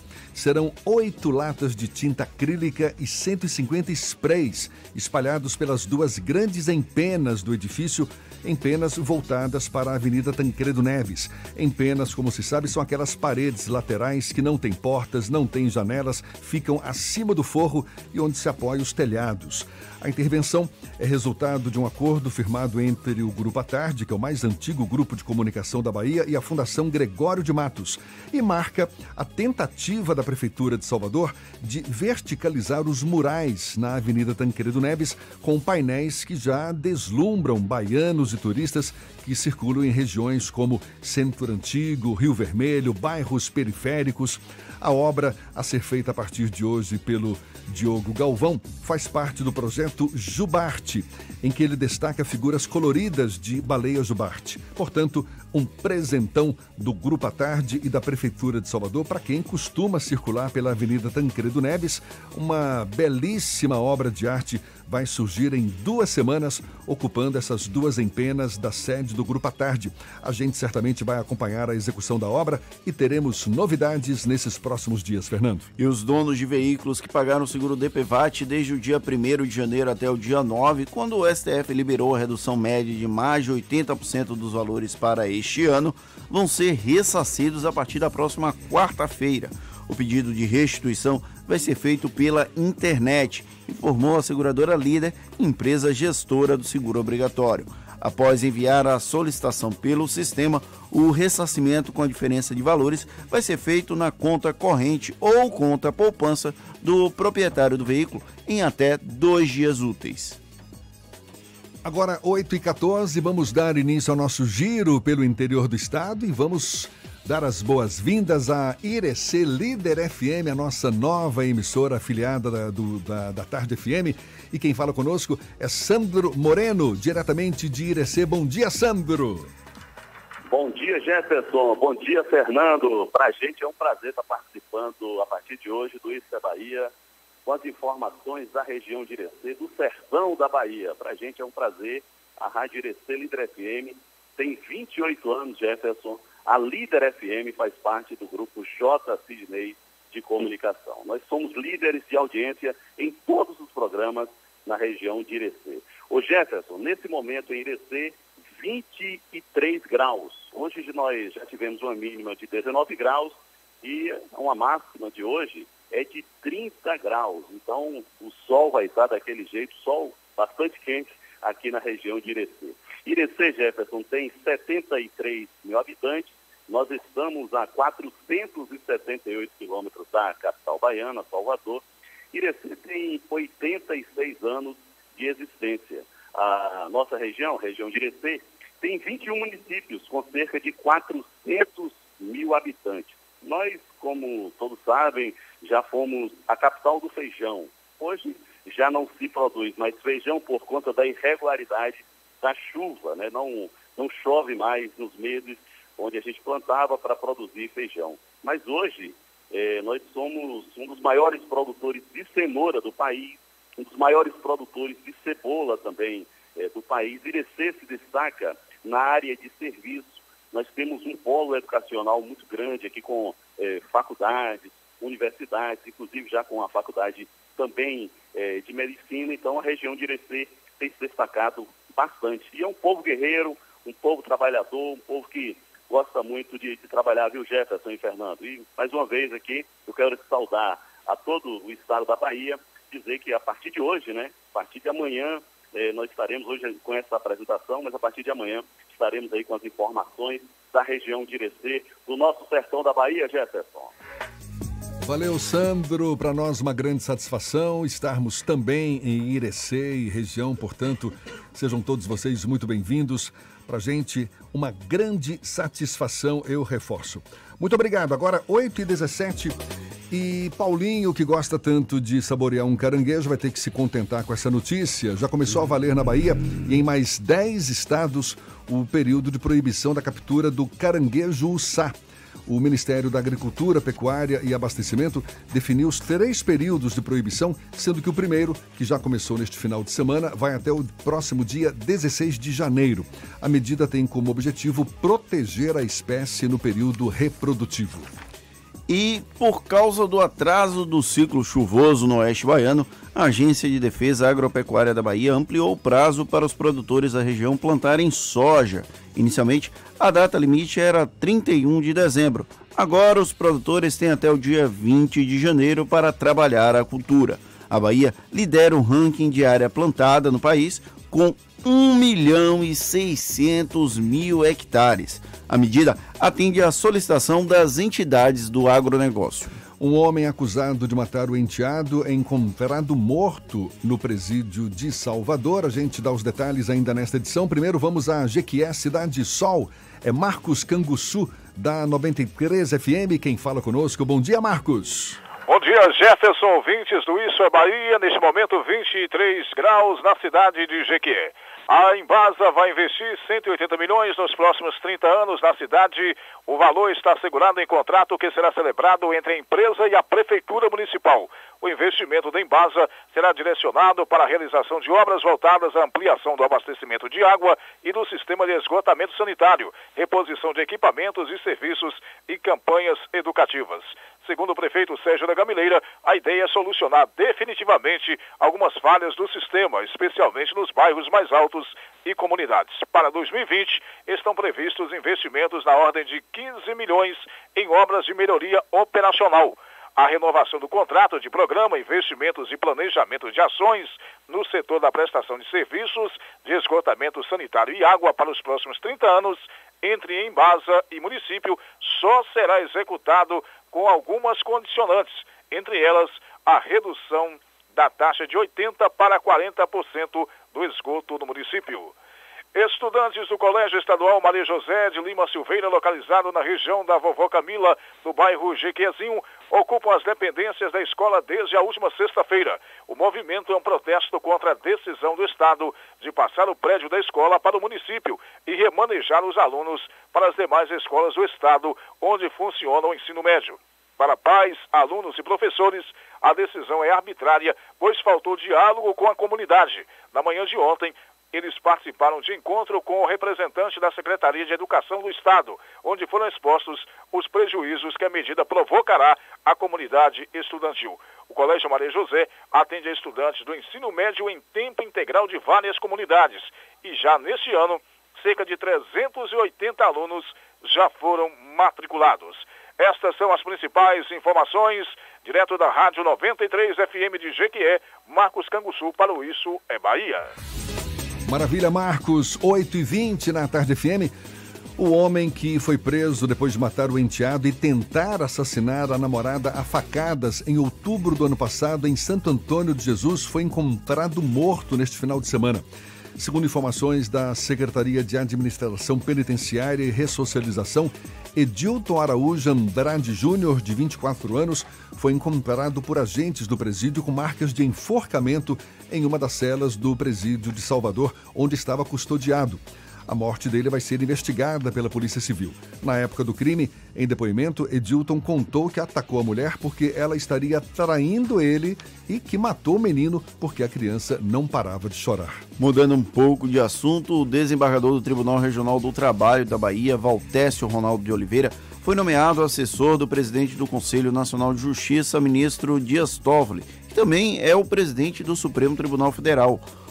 Valtécio é conselheiro do, foi conselheiro do CNJ entre 2017 e 2019 e também presidente do TRT Baiano entre 2013 e 2015 e corregedor na gestão 2011 e 2013. Ele também presidiu o Colégio de Presidentes e Corregedores dos Tribunais Regionais do Trabalho no ano de 2015. Agora, 8h22, a gente dá um pulo também a Paulo Afonso, no norte do estado, Zuca da Cultura FM e as notícias da região. Bom dia, Zuca! Bom dia, Jefferson. Bom dia, Fernando. Bom dia a toda a equipe do programa Isso é Bahia. Nesta segunda-feira, a gente com informações aqui da capital da energia elétrica. Paulo Afonso, é, olha, final de semana sem nenhuma alteração na área policial. O que traz de destaque são alguns acidentes de trânsito que acontecem diariamente aqui na nossa querida Paulo Afonso por conta de um seguinte quesito, perdão, por conta de um seguinte quesito. Nós temos uma população aproximada em 120 mil habitantes e a unidade de número 6 do Detran da Bahia, que fica localizada aqui na nossa Paulo Afonso, tem aproximadamente 80 mil veículos registrados. Então, Paulo Afonso já começa a ter é, problemas com relação a estacionamentos, é, ao fluxo de veículos, principalmente em horários de pico. A cidade que foi é, originada com a construção da Companhia Hidroelétrica do São Francisco, Chesp, na década de 50, hoje já começa a mostrar situações preocupantes, principalmente com relação ao trânsito. Diariamente nos nossos programas jornalísticos, nós orientamos o condutor do veículo, também o pedestre, para que a gente possa ter uma harmonia no trânsito aqui em Paulo Afonso. Mas preocupa, uma cidade que tem 120 mil habitantes e tem 80 mil veículos registrados, fora os veículos que circulam, que são os veículos flutuantes, oriundos de outras cidades da Bahia, Pernambuco, Sergipe, Alagoas, a cidade fica sufocada e os acidentes de trânsito são uma constante. Alguns leves, outros considerados graves, infelizmente, uns com vítimas fatais. São informações da capital da energia elétrica para o programa Isso é Bahia. Antônio Carlos Zuca, grife da notícia. Valeu, Zuca. 8h24 e já já a gente conversa com o superintendente de Previdência do Estado da Bahia, Eduardo Mata, sobre a proposta de emenda constitucional que prevê mudanças no regime de previdência do serviço público no estado da Bahia, que estaria em tramitação na Assembleia ou ainda está, isso por conta de uma liminar expedida pelo, pela Justiça que impediu a tramitação, a continuidade da tramitação dessa matéria na Assembleia Legislativa. É sobre esse assunto que a gente conversa, portanto, já já com Eduardo Mata, agora 8h25 na Tarde FM. Você está ouvindo Isso é Bahia. O vestibular de medicina da Unime está chegando. Vem fazer sua graduação em uma universidade que oferece apoio personalizado. E você ainda tem aula com médicos renomados, aprende em laboratórios super equipados e conta com clínica escola desde o início do curso. Formação de qualidade que ensina na prática para você se tornar o profissional que o mercado precisa. Inscreva-se com sua nota do Enem até 7 de fevereiro. unime.edu.br. Unime, todo dia é dia de acreditar. Oportunidade imperdível Moura do B. As taxas baixaram e os juros caíram. Aproveite para começar o ano com apartamento novo. Salas comerciais no Stiep, dois quartos no Iguatemi, quatro quartos na Graça e também lançamento na Andina. Tudo com a qualidade Mora do B. Trate sua proposta direto com o diretor. Dia 18 de janeiro, das 8 às 18 horas, na sede da Imobiliária Lopes, no Rio Vermelho. Mais informações: 3111 1212. Bela Bowling, o boliche do Shopping Bela Vista. Venha se divertir, aberto de domingo a domingo e a hora certa. A tarde FM 8 e 25 Está pensando em um dia de diversão incrível? Então venha para o Bela Bowling, o boliche do Shopping Bela Vista. É o maior espaço de diversão com boliche de Salvador. Temos pacotes para você fazer a sua festa de aniversário ou confraternização. E de segunda a sexta, a hora de pista para seis pessoas com uma porção de batata frita sai por apenas R$ 49,90. Os sapatos são à parte. Consulte condições, traga a sua turma e aproveite. Bela Bowling, o boliche do Shopping Bela Vista, o maior espaço de diversão com boliche de Salvador.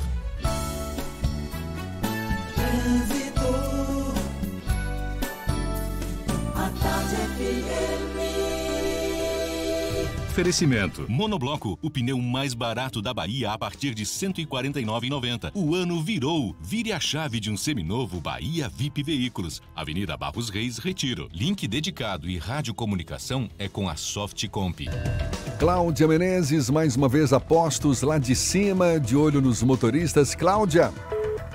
Ih, Então a gente acompanha agora a movimentação em Lauro de Freitas, trecho final da Estrada do Coco, com trânsito bem intenso, carregado no sentido Salvador. Se você está na Estrada do Coco, na região dos supermercados, faça um desvio à direita e pegue a rua Doutor Gerino de Souza Filho para sair na estação aeroporto e seguir para a paralela. E por falar nela, na paralela, tem lentidão no final da avenida em direção à rodoviária agora e também na passagem pela Avenida CM, trecho do Iguatemi, ainda reflexos do, do ônibus quebrado na CM, mas que já está sendo retirado por um guincho.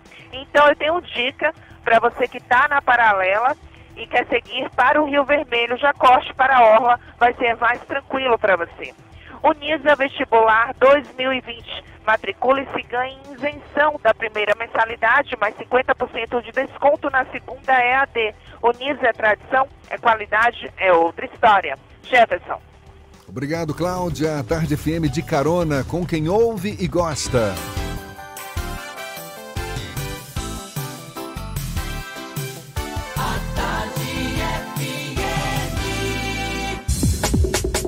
Voltamos a apresentar Isso é Bahia. Um papo claro e objetivo sobre os acontecimentos mais importantes do dia. 8 e 28 a gente segue juntos pela Tarde FM e o governo do estado se posicionou neste domingo sobre as críticas que recebeu em relação à proposta de emenda constitucional que prevê mudanças no regime de previdência do serviço público no estado da Bahia está em tramitação na Assembleia Legislativa da Bahia. Segundo o governo, a gestão estadual deixará de receber investimentos da União e não poderá pedir novos empréstimos. E tem retirado um volume cada vez maior de recursos do orçamento para pagar aposentados e pensionistas. Pois é, neste fim de semana, o deputado estadual Hilton Coelho, do PSOL, conseguiu uma liminar que suspende a votação do texto da reforma na casa. A gente vai entender um pouco mais sobre essa proposta de emenda constitucional que prevê mudanças no regime de previdência do Serviço Público do Estado. Conversando agora com o Superintendente de Previdência do Estado da Bahia, Eduardo Mata. Muito bom dia, seja bem-vindo, Eduardo. Bom dia, Jefferson, Fernando e ouvintes do programa Isso é Bahia. Certamente um assunto polêmico, mexe com os interesses de uma categoria muito grande, que são os servidores públicos do Estado. Quais as mudanças principais que estão previstas nessa PEC da Previdência Estadual, Eduardo? Bom, vamos lá. Como você mesmo falou na, na abertura, é, essa PEC ela vem de uma necessidade do Estado de se adequar à reforma feita pelo governo federal através de emenda constitucional. É, se o Estado não se adequar a essas reformas, pode sofrer sanções do, do, do governo federal. E além disso, o Estado precisa é, enfrentar o grande déficit previdenciário que existe hoje. Na verdade, já há muitos anos, mas ele vem crescendo. É um déficit que fechou o ano de 2019 em 4,3 bilhões de reais. E se nada for feito, será projetado para 2020 4,8 bilhões.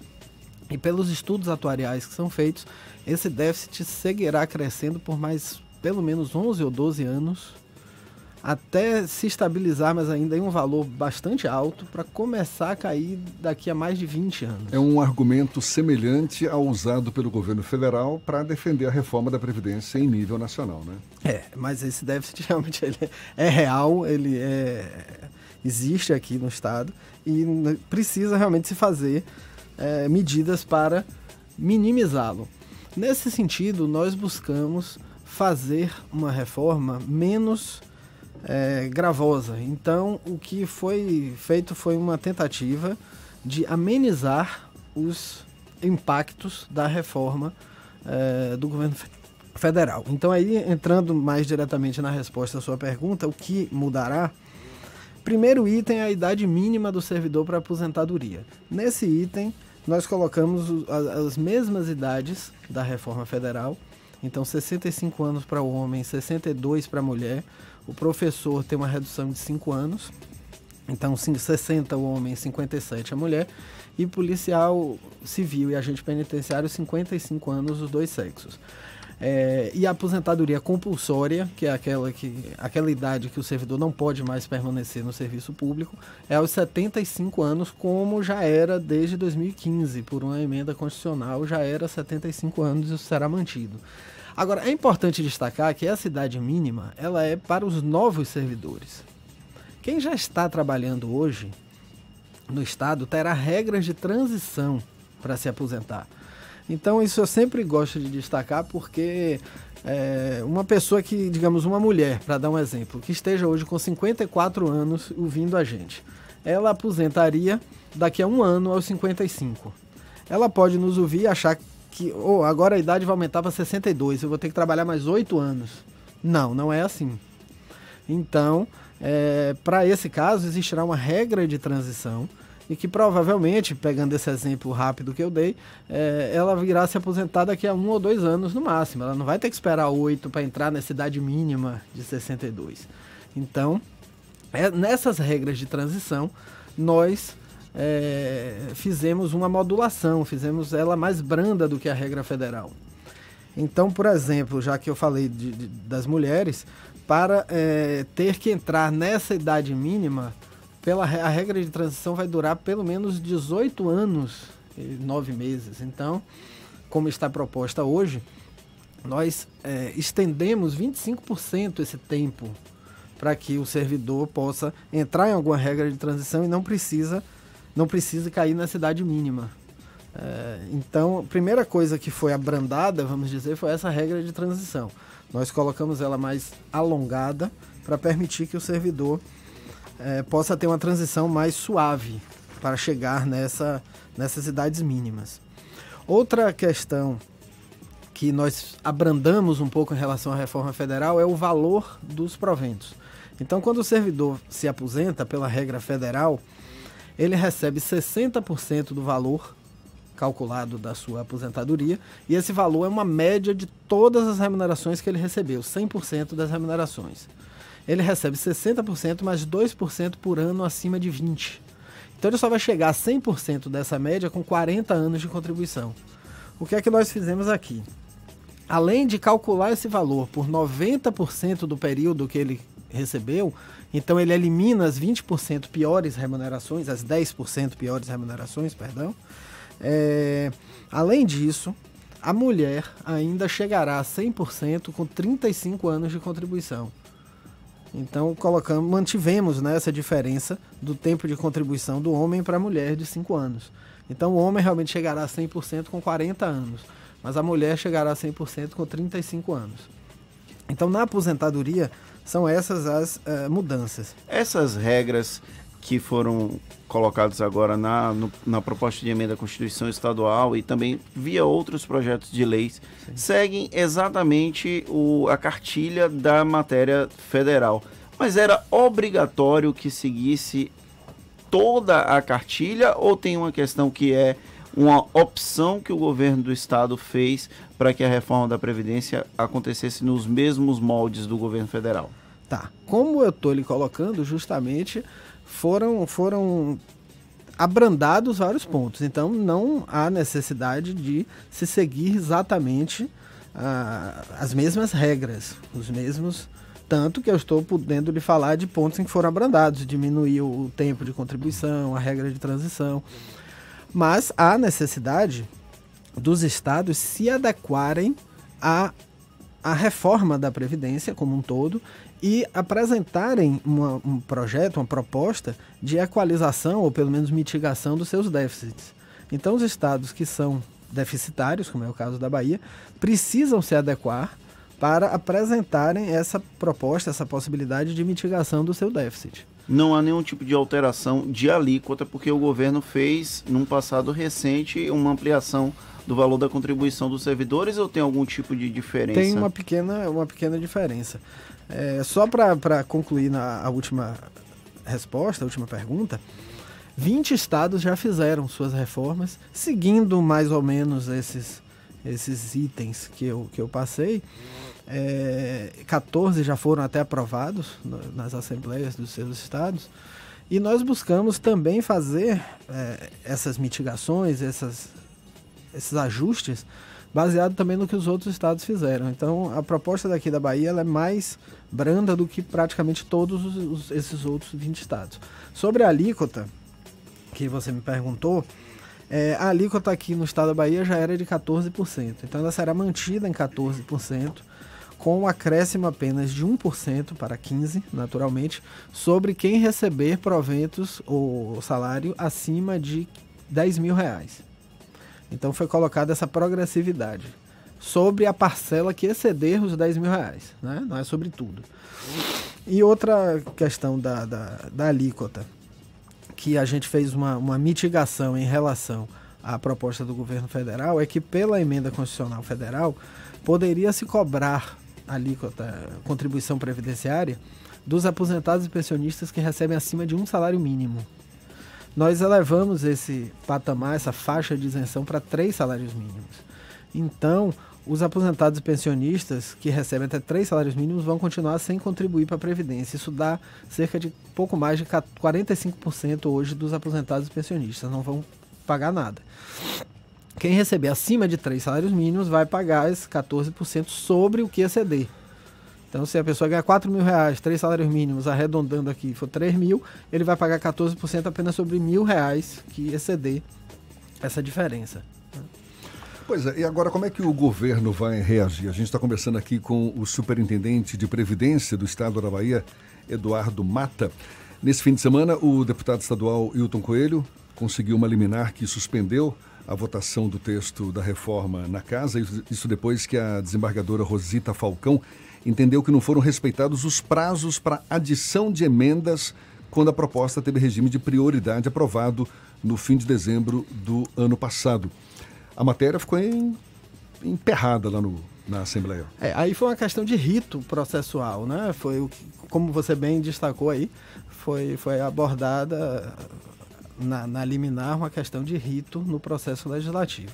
Aí não compete a nós essa seara, isso será analisado pelo próprio judiciário com algum recurso que deve haver. A gente tem um problema grave aqui no estado e em outros estados sobre déficit previdenciário. O senhor falou que há uma estimativa que agora em 2020 esse déficit chegue a mais de 4 bilhões de reais é, anualmente. É, em 2019 já foi 4,3 bilhões. Sim. Em 2020 vai para 4,8, quase 5. Com essa proposta, há uma expectativa de mitigação de quanto desse déficit? É, uma expectativa de mitigação de cerca de é, 800 milhões em relação a esse déficit anual.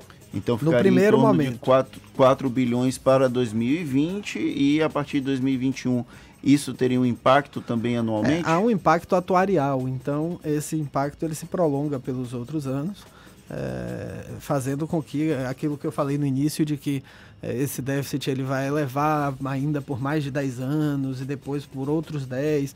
Então, atuarialmente, historicamente, ele também, como ele cresce mais devagar, ele vai é, decrescer também mais proximamente. Só para a gente encerrar, existe uma expectativa de quando essa matéria, mesmo agora com esse impasse lá na Assembleia, porque teve essa liminar suspendendo a tramitação da matéria, mas existe uma expectativa do governo para quando deve ser aprovada? É, essa parte aí, como houve a liminar, não tenho como colocar. Mas só para eh, colocar mais um detalhe importante e rápido, é, eu não falei ainda sobre as pensões previdenciárias. É importante também é, colocar que nós fizemos um, também um, um, uma mitigação nas pensões. Então, as pensões previdenciárias elas também serão é, concedidas elas vão chegar a um valor de 100% com três dependentes, na regra federal chegaria com cinco. E o Estado ainda colocou uma. Três dependentes, sem contar a titular. Contando da... a titular. Contando a titular. É, porque na verdade não é um titular de pensão. Sim. A pensão ela é rateada entre todos os dependentes. Então, com três dependentes já chegaria a 100%. Ela começa com 60%. Se tiver um, chega a 100% com três, na nossa proposta. No governo federal, ela começaria com 60% também, mas só chegaria a 100% com cinco dependentes. Então, a gente melhorou nisso e trouxe também uma figura, isso aí é até um, uma inovação, assim, um benefício que realmente não, nenhum estado fez, que é a pensão é, para o estudante universitário até 24 anos. Então o filho hoje ele recebe pensão só até os 18. Atingiu a maioridade ele deixa de receber. E foi incluído nessa, nessa proposta que o filho até 24 anos, caso ele esteja matriculado regularmente em instituição de ensino superior, ele continua até os 24 anos recebendo pensão. Então esse aí é um, um outro ajuste aí que foi trazido nessa reforma. Tá certo, a gente certamente teve observando aí, não é, ao longo desses últimos meses, a polêmica que foi a reforma da Previdência em nível nacional, em nível estadual, certamente vai demandar muita discussão também. A gente quer agradecer ao super, Superintendente de Previdência do Estado da Bahia, Eduardo Mata, pelos seus esclarecimentos e um bom dia. Muito obrigado, bom dia a todos. Agora, 8h42, a gente volta já já. Você está ouvindo Isso é Bahia. E atenção, chega uma nova Chevrolet. Colômbia atrai clientes. Melhores preços. Condição facilitada. Já virou notícia? Colômbia, a Chevrolet que mais cresce em Salvador. Realize o sonho do seu carro zero de forma planejada com o consórcio Colômbia. Parcelas reduzidas, até 84 meses para pagar. Sorteios mensais. Alto índice de contemplação. Colômbia Chevrolet. Avenida Luiz Eduardo 3404 2020. Consulte condições. No trânsito desse sentido da é magro, se o músculo é fraco, o que a gente quer? Saúde. Porque a gente quer saúde.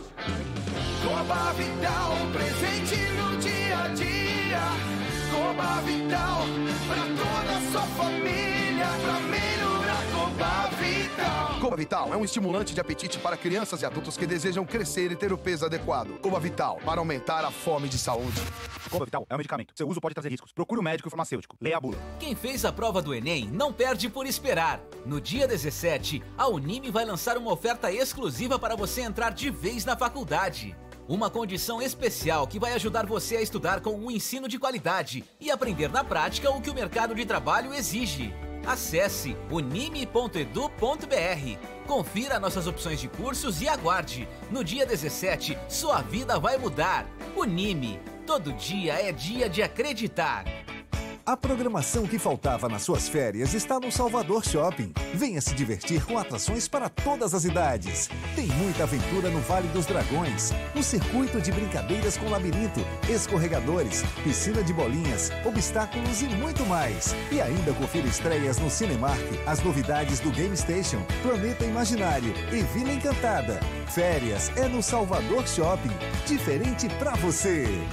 Você sabia que na Monobloco toda energia elétrica utilizada para consertar o seu carro é captada de placas solares e que o óleo trocado do seu carro vai para reciclagem para ser refinado novamente e que na Monobloco os pneus velhos deixados pelos clientes podem virar chachim, cadeira e até asfalto? Não sabia? Então se ligue. Monobloco faz tudo de mecânica e tem o pneu mais barato da Bahia. Água de Meninos, Lauro de Freitas e Abrantes. 0800 111 7080. Oportunidade imperdível Moura do B. As taxas baixaram e os juros caíram.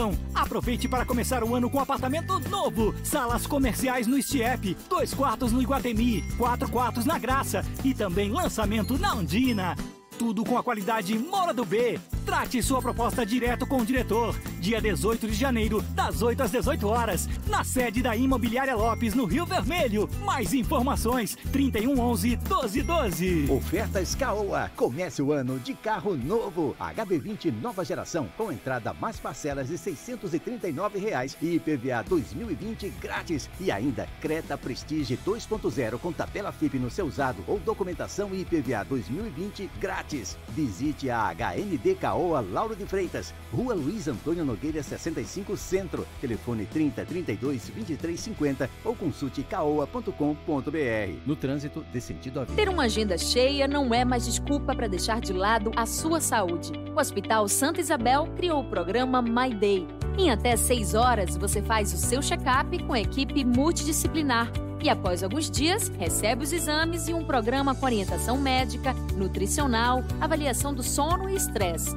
Day Santa Isabel, mais que um check-up, um programa de saúde personalizado. Marque o seu 2203 8100. O ano virou. Chegou a hora de você virar a chave de um seminovo Bahia VIP. Descontos de até 5 mil, um ano de garantia ou transferência grátis. Bahia VIP Veículos, Avenida Barros Reis, Retiro. Consulte condições no trânsito, a vida vem primeiro. Voltamos a apresentar Isso é Bahia. Um papo claro e objetivo sobre os acontecimentos mais importantes do dia. Agora, 8h47, temos notícias da redação do Portal à Tarde com Thaís Seixas. Thaís. Oi, Jefferson e Fernando, bom dia. Estou de volta aqui direto da redação do Portal à Tarde. Agora, para os nossos ouvintes de todo o estado, a Justiça de Feira de Santana condena o homem que assaltou a deputada federal Daiane Pimentel, do PSL, no ano passado. José Augusto da Silva foi condenado a três anos de prisão pela ju juíza da terceira vara criminal, Sebastiana Bonfim e Silva, mas a pena foi convertida em prestação de serviços à comunidade durante este período, além do pagamento de um salário mínimo a uma instituição social. O crime foi cometido no dia 13 de abril, quando a parlamentar estava acompanhada de dois assessores e teve objetos como celulares e câmera roubados. José Augusto foi preso no dia seguinte ao roubo, na própria casa, onde os policiais encontraram uma arma de fogo. Na ocasião, ele foi preso em flagrante por porte ilegal de arma, mas a prisão foi convertida em preventiva. E o partido Podemos declara apoio à pré-candidatura de Ivoneide Caetano, do PT, na corrida pela Prefeitura de Camaçari, na região metropolitana de Salvador. A petista já reúne o apoio do PCdoB, PSB, PSD, PROS e Avante, o que tem fortalecido a oposição ao atual prefeito Antônio Alinaldo do DEM. Segundo o presidente do Podemos em Camaçari, Maurício Bacelar, o pacto firmado tem o objetivo de transformar a cidade em locomotiva do Nordeste. Lembrando que hoje no Portal à Tarde é dia da coluna O Carrasco, que mostra os bastidores da política baiana. Essas e outras notícias você confere em atarde.com.br. Com você, Jefferson. Valeu, Thaís. A gente volta a falar já já do interior do estado. Primeiro temos notícias do esporte com advogados, advogados o quê? Adversários, com adversários definidos. Bahia e Vitória conheceram as datas e os horários para a primeira fase da Copa do Brasil. Datas e horários divulgados pela CBF. Pelo lado do Bahia, o primeiro duelo vai ser contra o River de Piauí, no estádio Albertão, em Teresina, no dia 5 de fevereiro. Já o Vitória teve seu compromisso marcado para o dia 11 diante do Imperatriz do Maranhão no estádio Frei Epifânio. Além da dupla Bavi, os outros representantes baianos na competição também já sabem quando vão entrar em campo pela Copa do Brasil. O Bahia de Feira recebe o Luverdense no dia 5 de fevereiro na Arena Cajueiro. No mesmo dia, Atlético de Alagoinhas encara o Botafogo da Paraíba no estádio Carneirão. E olha só, o Internacional acertou com o lateral esquerdo do Bahia, Moisés, de 24 anos. O jogador chega por empréstimo de uma temporada. Em troca, o lateral Zeca do Inter vai atuar no Bahia. Com 25 anos, Zeca disputou 37 partidas pelo Colorado no ano passado. Pela seleção olímpica, o lateral esquerdo foi campeão e conquistou a medalha de ouro nos Jogos Olímpicos de 2016 no Rio de Janeiro. E teve adeus na copinha, né, Fernando? Fué, fué, fué, fué. Bahia e Vitória deram adeus neste final de semana na Copa São Paulo de Futebol Júnior. Após empate por 1 a 1 no tempo normal, o Bahia foi derrotado por 4 a 2 na decisão por pênaltis pelo Atlético Paranaense na cidade de Jundiaí, em duelo válido pela segunda fase da Copa. O Vitória também foi eliminado pelo Paraná nas penalidades máximas por 5 a 4 após ficar no empate no tempo normal de jogo. Como é que foi essa despedida de Bahia e Vitória da Copinha? Fué, fué, fué, Tá certo, agora são 8h50 e vamos a, ao oeste da Bahia. Luiz Eduardo Magalhães, a capital dos grãos aqui no estado. J. Alves, da Cidade FM, é quem fala conosco. Bom dia, Jota. Bom dia, Jefferson, Fernando, equipe, Isso é Bahia. A partir de agora destacaremos as principais notícias do Oeste Baiano, diretamente da capital do agronegócio.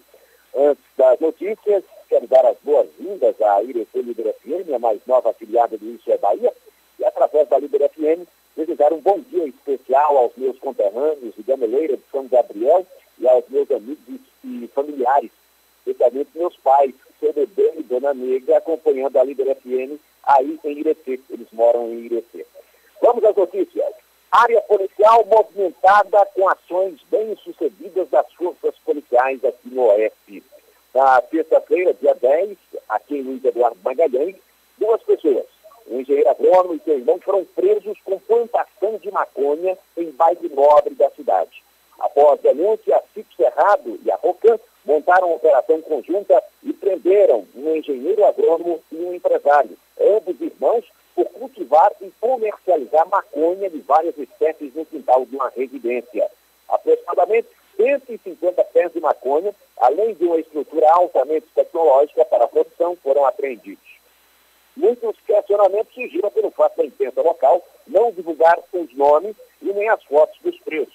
Muitos afirmavam que a não divulgação era pelo fato dos envolvidos serem oriundos de bairro nobre. Portanto, a gente ressalta que a não divulgação é resultado da lei de abuso de autoridade que entrou em vigor este ano, impondo uma série de limitações à imprensa e punição para agentes públicos. Mas o trabalho da polícia não parou por aí. No domingo, operação conjunta da CIP Cerrado, COD Nordeste Goiás e 85ª Companhia Independente de Polícia Militar de Luiz Eduardo Magalhães desarticulou o grupo especializado em roubos a lojas de eletrodomésticos. Na ação, três integrantes do grupo criminoso responderam à ação policial com tiros e acabaram morrendo. Eles estavam com mais de 300 smartphones, armas e munições em uma pousada no município de Luiz Eduardo Magalhães. E por aqui encerro minha participação, desejando a todos uma ótima segunda-feira, uma excelente semana. Eu sou o J. Alves, da Rádio Cidade FM de Luiz Eduardo Magalhães, para o Isso é Bahia. Valeu, Jota, falando diretamente do Oeste Baiano, aqui no Isso é Bahia.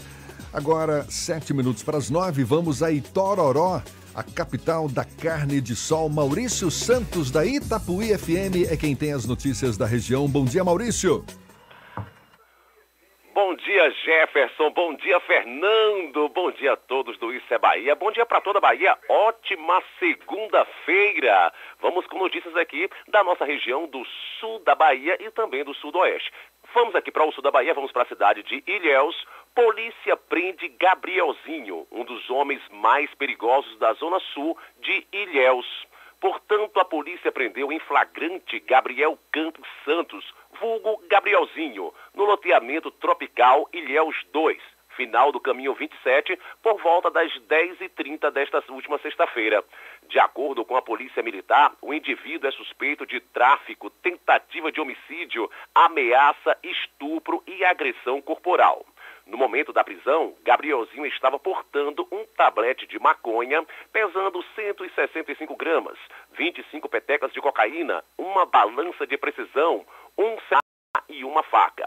Diante dos fatos, o homem foi conduzido para a delegacia, onde foi flagranteado, ficando à disposição da justiça. Agora, saindo das, da, da nossa região sul, vindo para a região sudoeste, vamos aqui, né, porque o terror continua. Homem assassinado e três baleados. Ailton dos Santos, conhecido como No, foi assassinado a tiros nesta noite de, do último domingo agora, no bairro Lundolândia, conhecido como Piaba, em Itapetinga. Segundo familiares, ele se encontrava realizando uma limpeza de uma área próxima à casa, quando foi cercado por elementos aí que dispararam vários tiros contra o mesmo. Bastante ferido, o rapaz foi socorrido pelo SAMU, porém, cerca de 10 minutos após a chegada ao hospital, veio a óbito. Não há informações sobre a autoria do homicídio. Em menos de 24 horas, outras três pessoas foram baleadas em Itapetinga. Jefferson Fernando, eu sou Maurício Santos falando aqui da Rádio Itapuí FM de Itororó para o é Bahia. Agora é com vocês, bom dia! Valeu, Maurício. 8h56, acabou, Fernando. Encerramos mais um dia de Isso é Bahia. Amanhã, a partir das 7 da manhã, para Salvador e retorno e, e em torno. E a partir das 8 para todo o estado. Isso é Bahia. Está de volta muito obrigado pela companhia de todos vocês e um grande abraço no coração de todo mundo. Muito chão pela frente, a semana só está começando. Aproveite bem a segunda-feira. Muito obrigado pela companhia, pela parceria, pela confiança. Amanhã tem mais. Tchau, tchau, tchau, tchau, tchau.